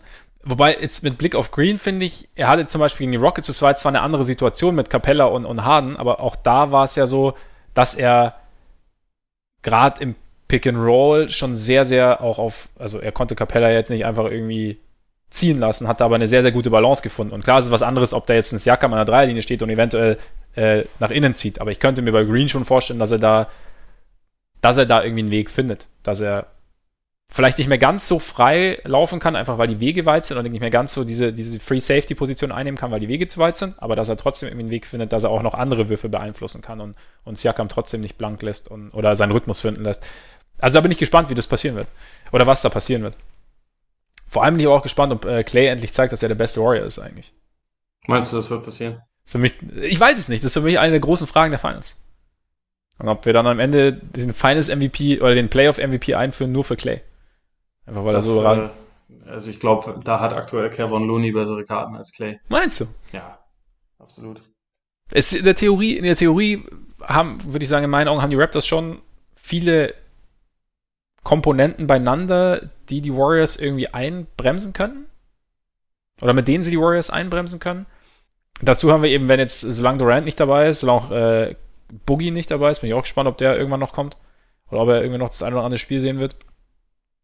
Ähm, ja, äh, sind wir beim, beim Warrior, bei den Warriors immer beim Thema Tiefe, was dann irgendwann ja auch, je länger die Serie dauert, dann irgendwie immer mehr zum Faktor werden könnte. Aber äh, trotzdem ist halt, die Warriors waren halt schon so oft da und haben schon so viel gesehen und haben auch, haben auch so diesen, haben uns schon auch gezeigt, also klar, das Matchup Portland hat irgendwie gepasst, aber wie gut sie halt schon auch noch ohne Durant funktionieren und auch so diese, ich glaube, so dieses, dieses, dieser Gedanke, solange, es wurde uns jetzt immer gesagt, wir brauchen Durant und, und, und ähm, wir sind jetzt wegen ihm, haben wir die letzten beiden Meisterschaften geholt.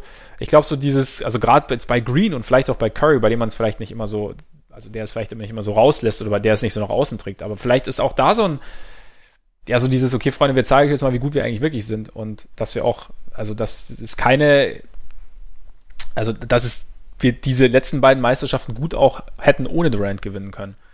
Und das ist vielleicht auch nochmal irgendwie so ein Faktor, dass ausgerechnet die Warriors, die jetzt eigentlich die letzten Jahre alles gewonnen haben, nochmal irgendwas haben, wofür sie spielen, in Anführungszeichen, was halt ja. über diesen Titel hinausgeht. Ja, wie gesagt, ich, ich tue mich mit einer Prognose schwer, aber ich finde, es, es gibt viele interessante Fragen so rund um diese Finals.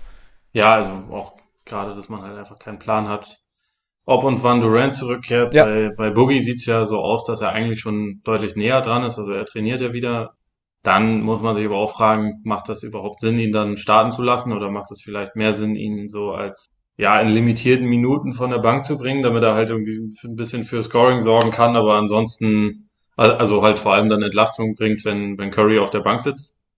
Was ich mir eigentlich vorstellen könnte, was sinnvoller wäre, aber ja. wer weiß, ob du das halt mitten in der Serie dann dem dem Star vermitteln kannst, der für einen äh, Spartarif bei dir unterschrieben hat, irgendwie mit der Aussicht, dass er dann auch mal in den Playoffs spielen darf. Also das ist dann, das ist ja auch noch so ein, so ein begleitendes Thema. Und klar, also bei den, du hast bei Kawhi noch den Effekt, dass er vor zwei Jahren äh, eliminiert wurde von Sasa Pachulia mit einer 25-Punkte-Führung in Game One der Conference Finals. äh, jetzt ist Sasa natürlich nicht mehr da, aber der, also im Prinzip so eine, eine gewisse Rechnung offen ist da ja auch immer noch. Letztendlich bei dem, was er bisher in diesen Playoffs abliefert, will man ja auch nicht, also man, man mag sich ja es ist ja, man, man will ja nicht sagen, es ist unmöglich, dass er jetzt auch noch den nächsten Gegner halt vor sich hin prügelt, wie er das jetzt halt über die letzten Wochen gemacht hat mit Philly und jetzt mit Milwaukee. Also wer weiß, ob da noch eine, ob da noch der nächste Gegner ist, der, der letztendlich klein beigeben muss. auf Kawhis Weg zur Rache. Wobei das jetzt schon der Endgegner ist. Also es ist ja, also die, die, die Analogie ist lässt sich ja schon schön fortschreiben. Schreiben. Also ich finde auch, boah, ich weiß, Iguodala ist halt auch nochmal, also ich meine, klar, Simmons ist ein wahnsinnig guter Verteidiger, auch, auch die Bucks konnten ihm viel entgegenstellen, aber Iguodala ist halt einfach so mit, aufgrund seiner, seiner Intelligenz und Erfahrung, Länge, ist halt auch nochmal eine eklige Kombination. Also da bin ich, da, ist 100 Jahre alt. Ja, ist er, aber irgendwie, irgendwie kriegt aber das ja trotzdem noch sehr gut, ja. ja. Denke ich auch. Ich finde es halt auch immer wieder lustig, dass, dass Iguodala dann so nebenher immer mal so Sprüche fallen lässt, wie, ja, ich bin ja jetzt eh bald durch. Oder so, ja, ich höre jetzt eh bald auf. So nach dem Motto, ja. vielleicht ist das die letzte Serie von Andre Iguodala. Wer weiß. Ja, möglich, möglich. Ich meine, wenn, wenn das so wäre, dann würde er sich auf einem ziemlichen Hoch verabschieden, weil er ja echt, also sehr viel bessere Playoffs spielt, als ich gedacht hätte, dass es noch geht. Mhm. Bei ihm, ja. jetzt mit 35 Jahren. Also er hat jetzt, glaube ich, nicht mehr die meisten Danks der Playoffs, aber irgendwie so die zweitmeisten oder so immer noch. Das ist schon, und was er defensiv halt immer noch leisten kann, ist schon krass. Also ich meine, das wird in dieser Serie auch extrem wichtig, aber vieles wird auch einfach wieder davon abhängen, wie gesagt, wie die anderen Raptors mental schalten, wenn sie in einer Überzahlsituation den Ball bekommen. Also ich, es ist wieder so, so ähnlich wie gegen Milwaukee, dass ich sage, ich mache mir nicht primär Sorgen um die Defense der Raptors, weil ich glaube, die ist halt einfach tatsächlich sau stark und natürlich sind die Warriors eine ganz andere Herausforderung, einfach weil sie auch mehr free-flowing sind, während die Bucks schon eher so ein bisschen vorgegebenes Rezept haben, dem sie halt einfach folgen. Mhm. So bei den Warriors ist, passiert sehr viel im Moment einfach und sehr viel wird so, also so ein bisschen gefreestylt, gerade wenn es halt von Curry und Green, äh, Green angetrieben wird. Trotzdem glaube ich, dass sie da schon, sie werden da auf jeden Fall mehr Gegenmittel haben, als es jetzt Portland hatte, was auch nicht wahnsinnig schwierig ist, aber die Frage ist dann halt einfach, wie es, wie es äh, offensiv funktioniert. Und da ist es auch wieder so, dass ich mir um Kawhi keine großen Sorgen mache und bei allen anderen muss man mal schauen. Ja, das ist auch ein Punkt. Und dann Aber ich finde es ganz cool, einfach mal wieder eine ganz andere Serie zu haben. Ja, ich auch. Das, das, deswegen freue ich mich auch. Es ist so, man, man weiß es halt vorher, weil man stellt sich vor irgendwie so ein paar Fragen und hat irgendwie so ein paar Tendenzen, aber irgendwann man, man weiß nicht genau, was passiert. Ich meine, ich meine, was ist, wenn, wenn Durant kommt? Dann sind die Vorteile natürlich irgendwie wieder klarer verteilt, in meinen Augen zumindest. Aber stellst du dann Durant einfach als Verteidiger gegen Kawhi und lässt die anderen offensiv machen? Keine Ahnung. Kann man schon mal versuchen. Wäre eine Option. Also die Länge wäre auf jeden Fall wäre schwierig, aber. Und ich meine, Durant hat in, den, in der Vergangenheit auch schon ziemlich krasse Offensivserien auch gegen Kawhi hingelegt, weil hm. während Kawhi sonst halt eigentlich gegen jeden irgendwelche Mittel hat, ist Durant halt immer noch einen Kopf größer und hat längere Arme und kann immer auch über Kawhi drüber werfen. Also ja. Dribbeln wird schwieriger gegen den, aber Durant hat halt nun mal auch so Fähigkeiten und eine gewisse Länge, wo man nicht unbedingt ein Dribbling braucht. Also wenn du, wenn, wenn er mit dem Rücken zum Korb irgendwie in der Mitteldistanz steht, jemand ihm den Entry Pass spielt, dann kann er über den Kawhi trotzdem drüber werfen. Ja. Also klar, das würde auch so die, die Dynamik der Serie nochmal total verändern. Also deswegen, ich werde insgesamt auch einen Tipp für die Warriors abgeben, aber auch mit dem Hintergedanken, dass ich glaube, dass halt wahrscheinlich ab Spiel 3 äh, Durant wieder dabei ist und mm. dann schon auch nochmal einen Ausschlag geben kann. Ja klar, also ich meine, sobald er kommt, wie gesagt, bin ich auch eher, tendiere ich auch stärker Richtung Warriors. Ich bin mal gespannt, weil du hast zwar gesagt, äh, dass, dass Kawhi vielleicht Curry übernimmt, aber wenn du, es gibt nicht das perfekte Assignment für Kawhi eigentlich bei den Warriors, oder? Also klar, würde, würde er Curry Probleme bereiten. Aber wenn jetzt die Warriors quasi, das ist ja sicherlich auch ein Punkt, auf den sie sich vorbereiten werden. Wenn, wenn dann, wenn Curry dann, sobald ihn Kawhi übernimmt, viel mehr, viel mehr Offball macht und sich viel, viel mehr bewegt und Kawhi dann irgendwie mit rumrennen muss, zieht es ja auch wieder Energie. Dann stellst du Kawhi gegen Green. Ja, genau. Und dann, dass, dass, dass sie nach dem Pick and Roll, dass sie dann quasi, dass er dann auf Curry ist oder einfach nur. Oder, oder beides. Also, äh, ich meine, Green ist sowieso für vieles, was die offensiv machen, der Schlüssel. Und die Cavs haben 2016 diese Serie auch zum Teil dadurch gewonnen, dass halt LeBron irgendwann Green genommen hat und mhm. den, den in seinen Kreisen eingeschränkt hat. Und man könnte durchaus auch überlegen, ob man den Katalysator von dieser gesamten Offense halt versucht kalt zu stellen, indem man Kawhi neben ihn, neben ihn packt. Vielleicht ist das so zumindest auf ein paar mehr Minuten gerechnet sinnvoller, als jetzt Curry hinter Picks herzujagen. Ja. Also ich glaube, dass es auf jeden Fall auch noch eine Option ist, weil Green jetzt auch, äh, ich glaube, das ist ziemlich genauso, genau gleich groß wie, wie Kawhi sogar. Mhm. Da Ja, gibt's jetzt, und es ist ja auch drei, kein, kein irgendwie Low-Post-Center, der ihm jetzt da irgendwie mega viel physisch abverlangt. Also ein Versuch wert ist das sicherlich auch. Ja. Ne, das stimmt, aber das, ist auch, das wird auch interessant. Also wer gegen welches ist quasi das beste Matchup für Kawhi im Sinne von, wo, wo sind seine Dienste am wertvollsten? Gegen wen? Ähm, was tippst du? Also ich habe jetzt mal wahnsinnig kreativ Warriors in 6 notiert. Ich äh, erlaube mir aber auch, äh, mir das in den nächsten Tagen noch ein klein wenig durch den Kopf gehen zu lassen. Ist jetzt nicht so, dass ich dir mit hundertprozentiger Sicherheit sage, dass die Warriors das gewinnen. Aber ich glaube, es kann halt, gerade weil das für die Raptors das erste Mal ist, schon auch relativ viel davon abhängen, wie halt die ersten, eigentlich das erste Spiel verläuft, aber Mhm. ja, also sie haben, was jetzt auch banal klingt, aber äh, ich glaube, es ist bei ihnen besonders wichtig, dass sie halt in die Serie einigermaßen gut reinkommen. Und deswegen ähm, im Idealfall nicht gleich das erste Spiel verlieren, was aber gegen ein Team wie Golden State halt jederzeit passieren kann. Ja, genau, ja klar. Also es ist so der, der, der Einstieg gerade für die für eine Premiere in den Finals ist auf jeden Fall wichtig. Ja, ich, ich tendiere auch Richtung Warriors und hätte aber gerne eine lange Serie und sage deswegen in sieben. Ja, ein Spiel 7 on the road wäre auch nicht schlecht. Ja. Ja. So als, als Krönung auf die, auf die Dynastie dann quasi. Damit sind wir eigentlich fast am Ende, beantworten jetzt aber noch eine Frage. Denn äh, Leon Rock oder Leon Rock hat uns äh, über Twitter angeschrieben und uns Nennen wir ihn gefragt, sicherheitshalber Leon Felsen. oder Leon Felsen, genau. Und hat, wollte wissen, da wir immer wieder den ein oder anderen äh, US-Podcast erwähnen, welches denn so unsere Lieblingspodcasts in den USA sind. Und wir haben dann gedacht, wir nennen einfach mal so unsere Top 3, mehr oder weniger. Und äh, wie so oft lasse ich dem Herrn Freax gerne den Vortritt. Das ist aber nett. Ja. Also was ich eigentlich immer höre, ist Low, Low Post. Ähm, das dürften wahrscheinlich eh die allermeisten kennen, aber Zach Lowe ist äh, einer der oder vielleicht auch der beste NBA-Schreiber meiner Meinung nach, der in den USA rumläuft, einfach weil er sich akribischer irgendwie mit den meisten Sachen auseinandersetzt als fast jeder andere und die Sachen irgendwie sehr intensiv beleuchtet und dabei trotzdem noch ja, das, das schafft unterhaltsam zu sein. Und das, also das ist in seinen Artikeln so, ist meistens auch in den, in den Podcasts so. Mhm. Gerade wenn es zum Beispiel mit Howard Beck zusammen ist. Ähm, Open Floor höre ich gerne. Von äh, Ben Golliver und Andrew Sharp. Die ein bisschen mehr so in die Richtung, ja, jetzt, also es ist schon auch immer noch ziemlich informativ, aber sie schauen ein bisschen mehr auf den, den Faktor Unterhaltung, würde ich jetzt mal sagen. Also Mhm. weil sie halt äh, viel mit, ähm, mit Hörerfragen arbeiten und sich damit eigentlich so von Thema zu Thema abhandeln, höre ich mir ganz gerne an. Ähm, Bill Simmons mittlerweile nach wie vor nur noch für den Unterhaltungswert, gar nicht mehr für den Informationswert. Also außer er hat jetzt mal Interviews von irgendwelchen wichtigen Spielern oder auch mal Steve Kerr oder so, dann, dann vielleicht auch noch für Infogehalt, sonst ist es eigentlich eher, weil er halt einfach, finde ich, ein guter, also jemand ist, der gute Gespräche führen kann. Und das Mhm. bezieht sich dann auf Basketball und noch ein paar andere Sachen. Und sonst bin ich gerade am überlegen, ob ich noch was vergessen habe. Aber jetzt kannst du ja sonst erstmal deine Top 3 nennen. Genau. Ähm, du hast auch schon zwei meiner, meiner drei genannt. Äh, genau, Low Post ist bei mir auch äh, ziemlich weit.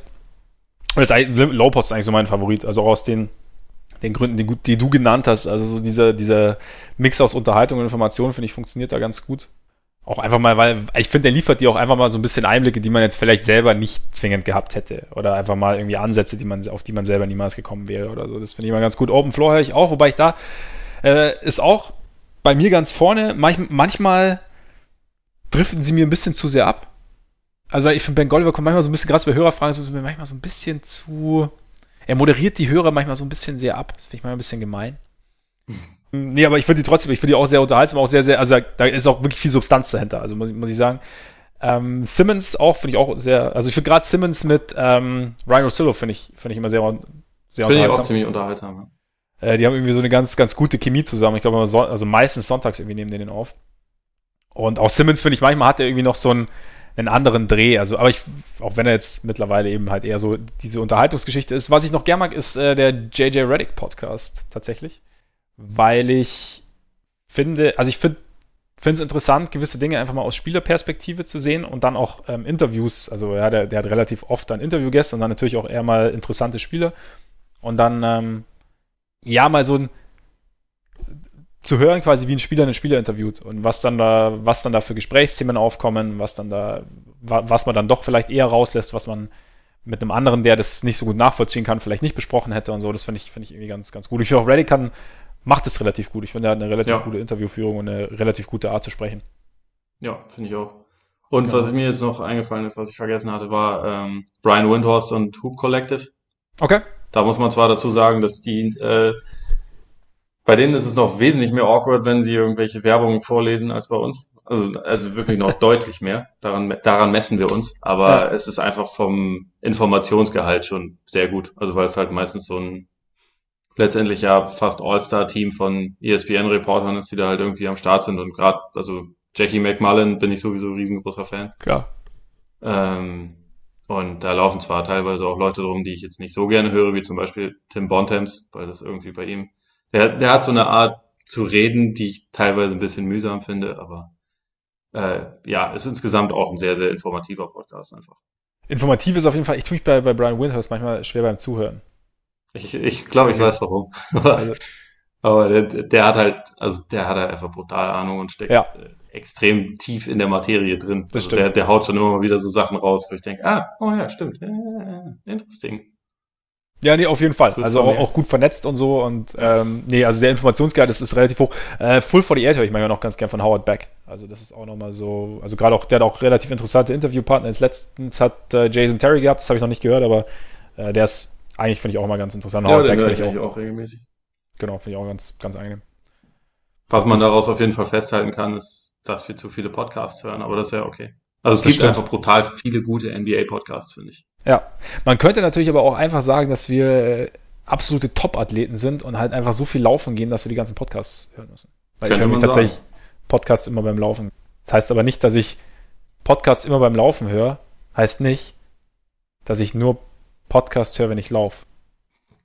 Weißt du, wie ich meine?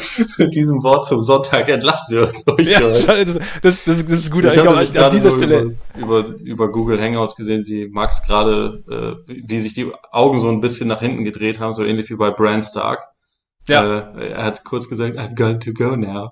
Und jetzt bin ich fast sicher, dass das wahrscheinlich, das ist, dass er sich jetzt selbst hypnotisiert hat. Ja, so ist es auch. Deswegen brechen wir an dieser Stelle, glaube ich, einfach ab. Es reicht jetzt auch für heute.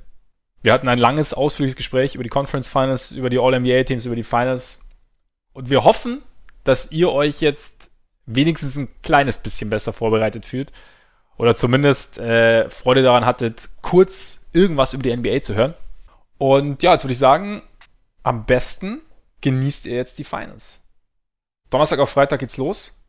Und äh, wir beide werden uns das auf jeden Fall anschauen. Und wir hoffen, dass es euch gefallen hat. Wir hoffen, dass ihr wieder reinhört, dass ihr es weitererzählt und dass wir uns am Montag spätestens wieder hören.